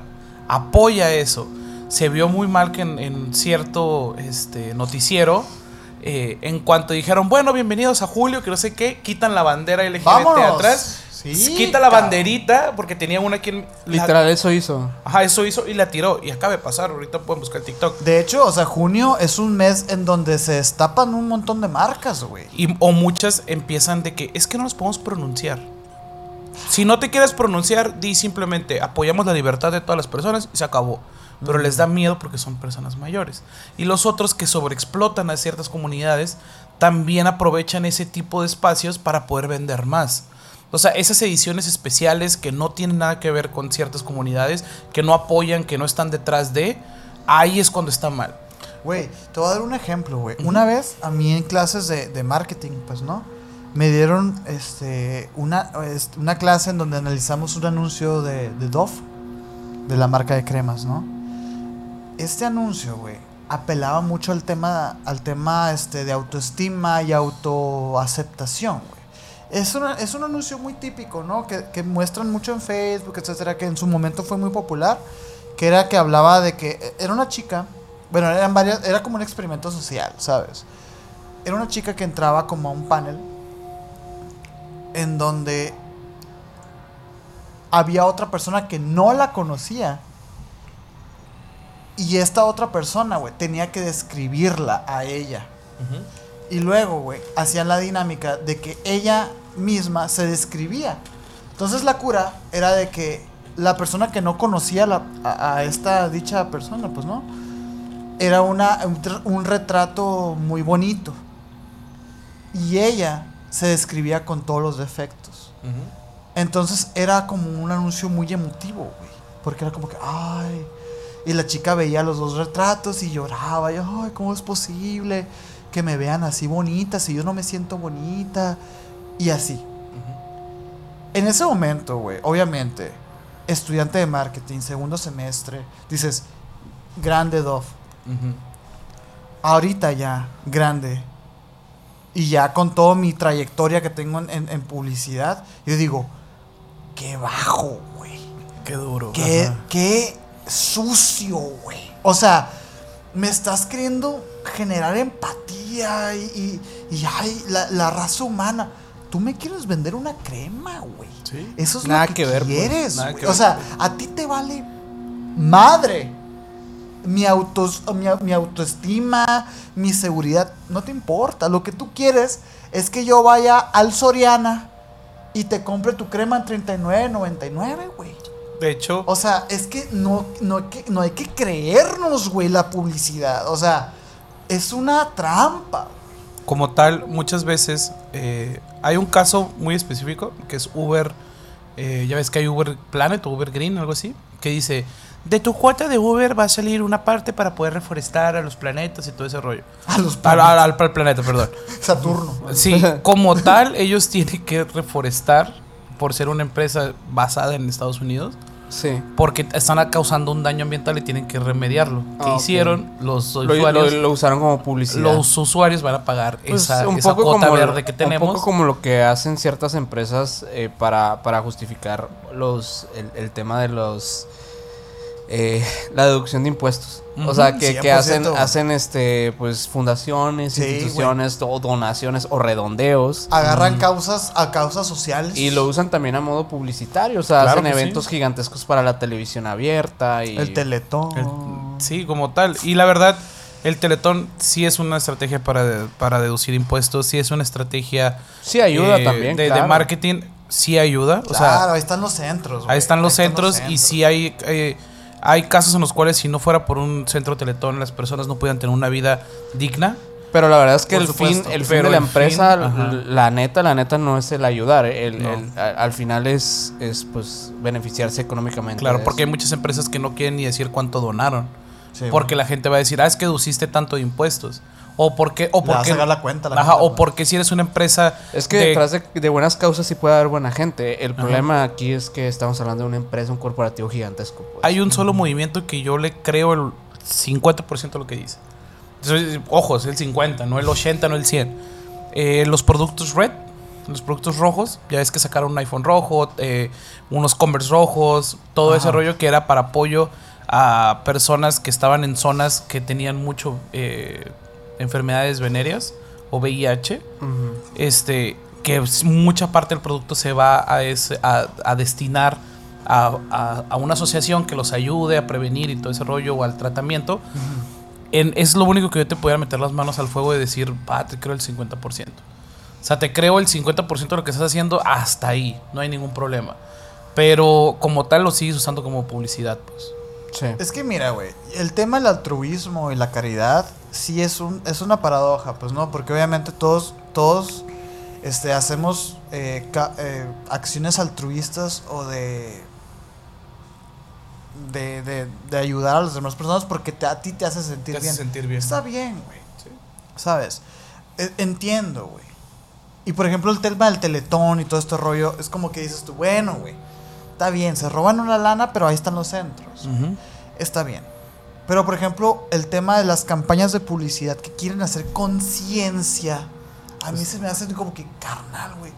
Primero, antes de hacer conciencia, ten conciencia tú, güey. Sí, o sea, ¿cómo vas a, tú como empresa, en el mes del, de la mujer, Pride, o bueno, No, del bueno, marzo. Vamos a poner en marzo, en el mes de la mujer, vas a decir, no, nosotros nos aliamos y claro, el poder femenino, pero no le das más días de maternidad a las mujeres. No haces que en ciertos puestos gerenciales estén más mujeres.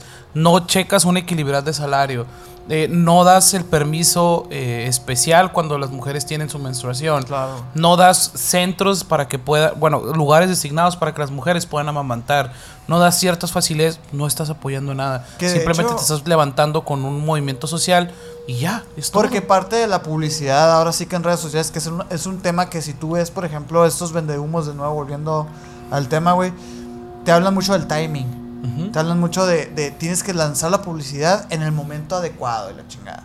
Es como que, ah, el timing perfecto para apoyar a la mujer es en marzo. Sí. Pero pues e- estás hablando no de un tema de que te importan las mujeres, estás hablando de un tema de timing. Y está mal. Yo conozco muchos casos de agencias de publicidad de aquí de Hermosillo que a la mujer se embaraza y la corren, güey. Sí, güey. O no te corren, contratan. O no te contratan, güey. Y O- se acabó el corrido. O, o de repente eh, eres una, una community, una diseñadora que está embarazada o que ya tuvo a su niño y de repente te empiezan a dar mucho más trabajo. Sí, te empiezan a dar carga de trabajo, te empiezan de que de repente me, me ha tocado ver casos muy feos en los cuales van a dejar a sus niños a la guardería del IMSS. Ah, es que te dieron de baja del IMSS. Para que ah, y tú te quedas como, ah, es que hubo un error con la contadora. No es cierto. No que es simplemente cierto, te quieren renunciar, pues. Sí, güey. Entonces, como tal, o muchas veces también en la parte del Pride, que muchos. Hay un comercial, el comercial en sí me gusta mucho, está muy bien hecho. O sea, eh, eh, gráficamente hablando, eh, las tomas, la música, todo no está. salir con el de Skittles. No. Del, del, del, la jirafa cagando Skittles. No, ese no, no estoy muy seguro si es de Bucanas o de J&B, el whisky, que es un abuelo que de repente empieza a comprar maquillaje y empieza a practicar en él y en el baño escondidas empieza a maquillar y empieza a comprar más cositas en la tienda local y se maquilla y de repente pues todo, luego la abuelita pues obviamente temblando, la boca toda mal y de repente empieza a mejorar y a mejorar, a mejorar, pero nunca te dicen el trasfondo de por qué y tú dices, ah bueno, esa persona al fin va a salir del closet ya cuando está viejito. Pero no, de repente llega la cena de Navidad y llega su nieto. Y su Y- y nieto es- es, es trans. Mm. Entonces, eh, pues solamente al ser una mujer trans, pero está reprimido por su familia o porque no sabe qué van a decir de él. Y al momento en el que llega, bueno, en este caso su nieta, porque es una, una mujer trans, le dice, ven. Y va y lo maquilla en el baño. Y le pone ropa y todo y sale, pues solamente como si fuera una mujer y todo el rollo. O sea, como que lo apoya. Ajá, como que lo apoya y te quedas como que qué bonito, o sea, pero al momento en el cual dices, ok, ¿qué me puse a buscar qué hace esta empresa para apoyar. O sea, si hace una donación a- a- a- a- al movimiento, si da espacios o lo que sea, tenía demandas de que habían corrido a, a empleados por ser de- de trans o No, por pues, o- cabrón. cosas densas. cosas güey. muy densas, pero salieron en el Pride con ese, con, con ese comercial. mensaje. Es que la creatividad ahora sí que. Sí. Es que es una, es una cosa, es una cosa. Y otra cosa es otra cosa. otra cosa, es otra cosa. Pero güey. bueno, yo creo que quedan algunos temitas que vamos a pasar ya para la siguiente parte, que es el extensible. Nombres, marcas, agencias en los miembros ahorita. ¿eh? Nomás en los miembros, porque aquí no lo podemos decir. Ajá. Eh, así que si te gustó esta parte, no olvides dejar tu like por favor aquí abajo. Suscríbete si eres nuevo, si vas llegando por casualidad algorítmica a este video y si te quedas hasta el final, muchas gracias. Sí. Eh, no olvides seguirnos en todas las redes sociales con Emisiones Podcast. También si estás en Spotify, por favor síguenos por allá. Eh, ahí me pueden seguir con Minor Cordón en Instagram. A mí como Castellón Sergio en Instagram y en Threads. Threads, claro. Y a nuestro invitado. como un tal happy en todas las redes sociales. Muchísimas gracias por tenerme de nuevo, No, chicos. carnal, siempre, no gracias a ti. siempre es un, un placer. Este eh, espacio publicitario. Un saludo a Vico, que es uno de los que siempre me saludan en, el en vivo. Ahorita anda en el chat el Vico. Ahorita ¿eh? andan en el chat, sí. Un saludo a, a Vico y a Vale, que son de los como que siempre que entro, la comunidad es muy bonita. Como Sí. tal, la, la comunidad de misiones, como yo como tal, como usuario, les digo, es una comunidad muy bonita que todo el mundo te saluda en cuanto vas llegando. Me ha tocado mucho y de hecho es un reconocimiento a ustedes dos que en cuanto llega alguien en los en vivos, de que hola, es el primer en vivo en el que participo, nunca me había animado, ah, no pasa nada, pásale, o sea, siéntate, ten una caguama, disfruta que esto se va a poner chilo. Eh, si tienen 29 pesos, de 49, 100 pesos que les sobren, únanse por favor al... O, o al- 2000, ¿eh? O Que- 2000. Que hay uno ahí. Hay una, Hay una ahí. una suscripción ahí extraña. Hay una suscripción extra que, que, que Nadie incluye... ha picado, que- ¿eh? Nadie ha que, picado. que incluye una cena con el Mike. No, fíjate, eso, eso que dices ahorita, y un saludo a toda la gente que está en el chat ahorita en el estreno, muchas gracias. A nosotros nos encanta la comunidad de misiones porque vemos la buena vibra que hay y, y nos- nosotros creemos que ahora sí que la comunidad es un reflejo del creador y, y nos da mucho gusto ver a toda la gente que es muy buena onda. Nos refuerza el tema de que, ah, mira, sí soy buena onda entonces.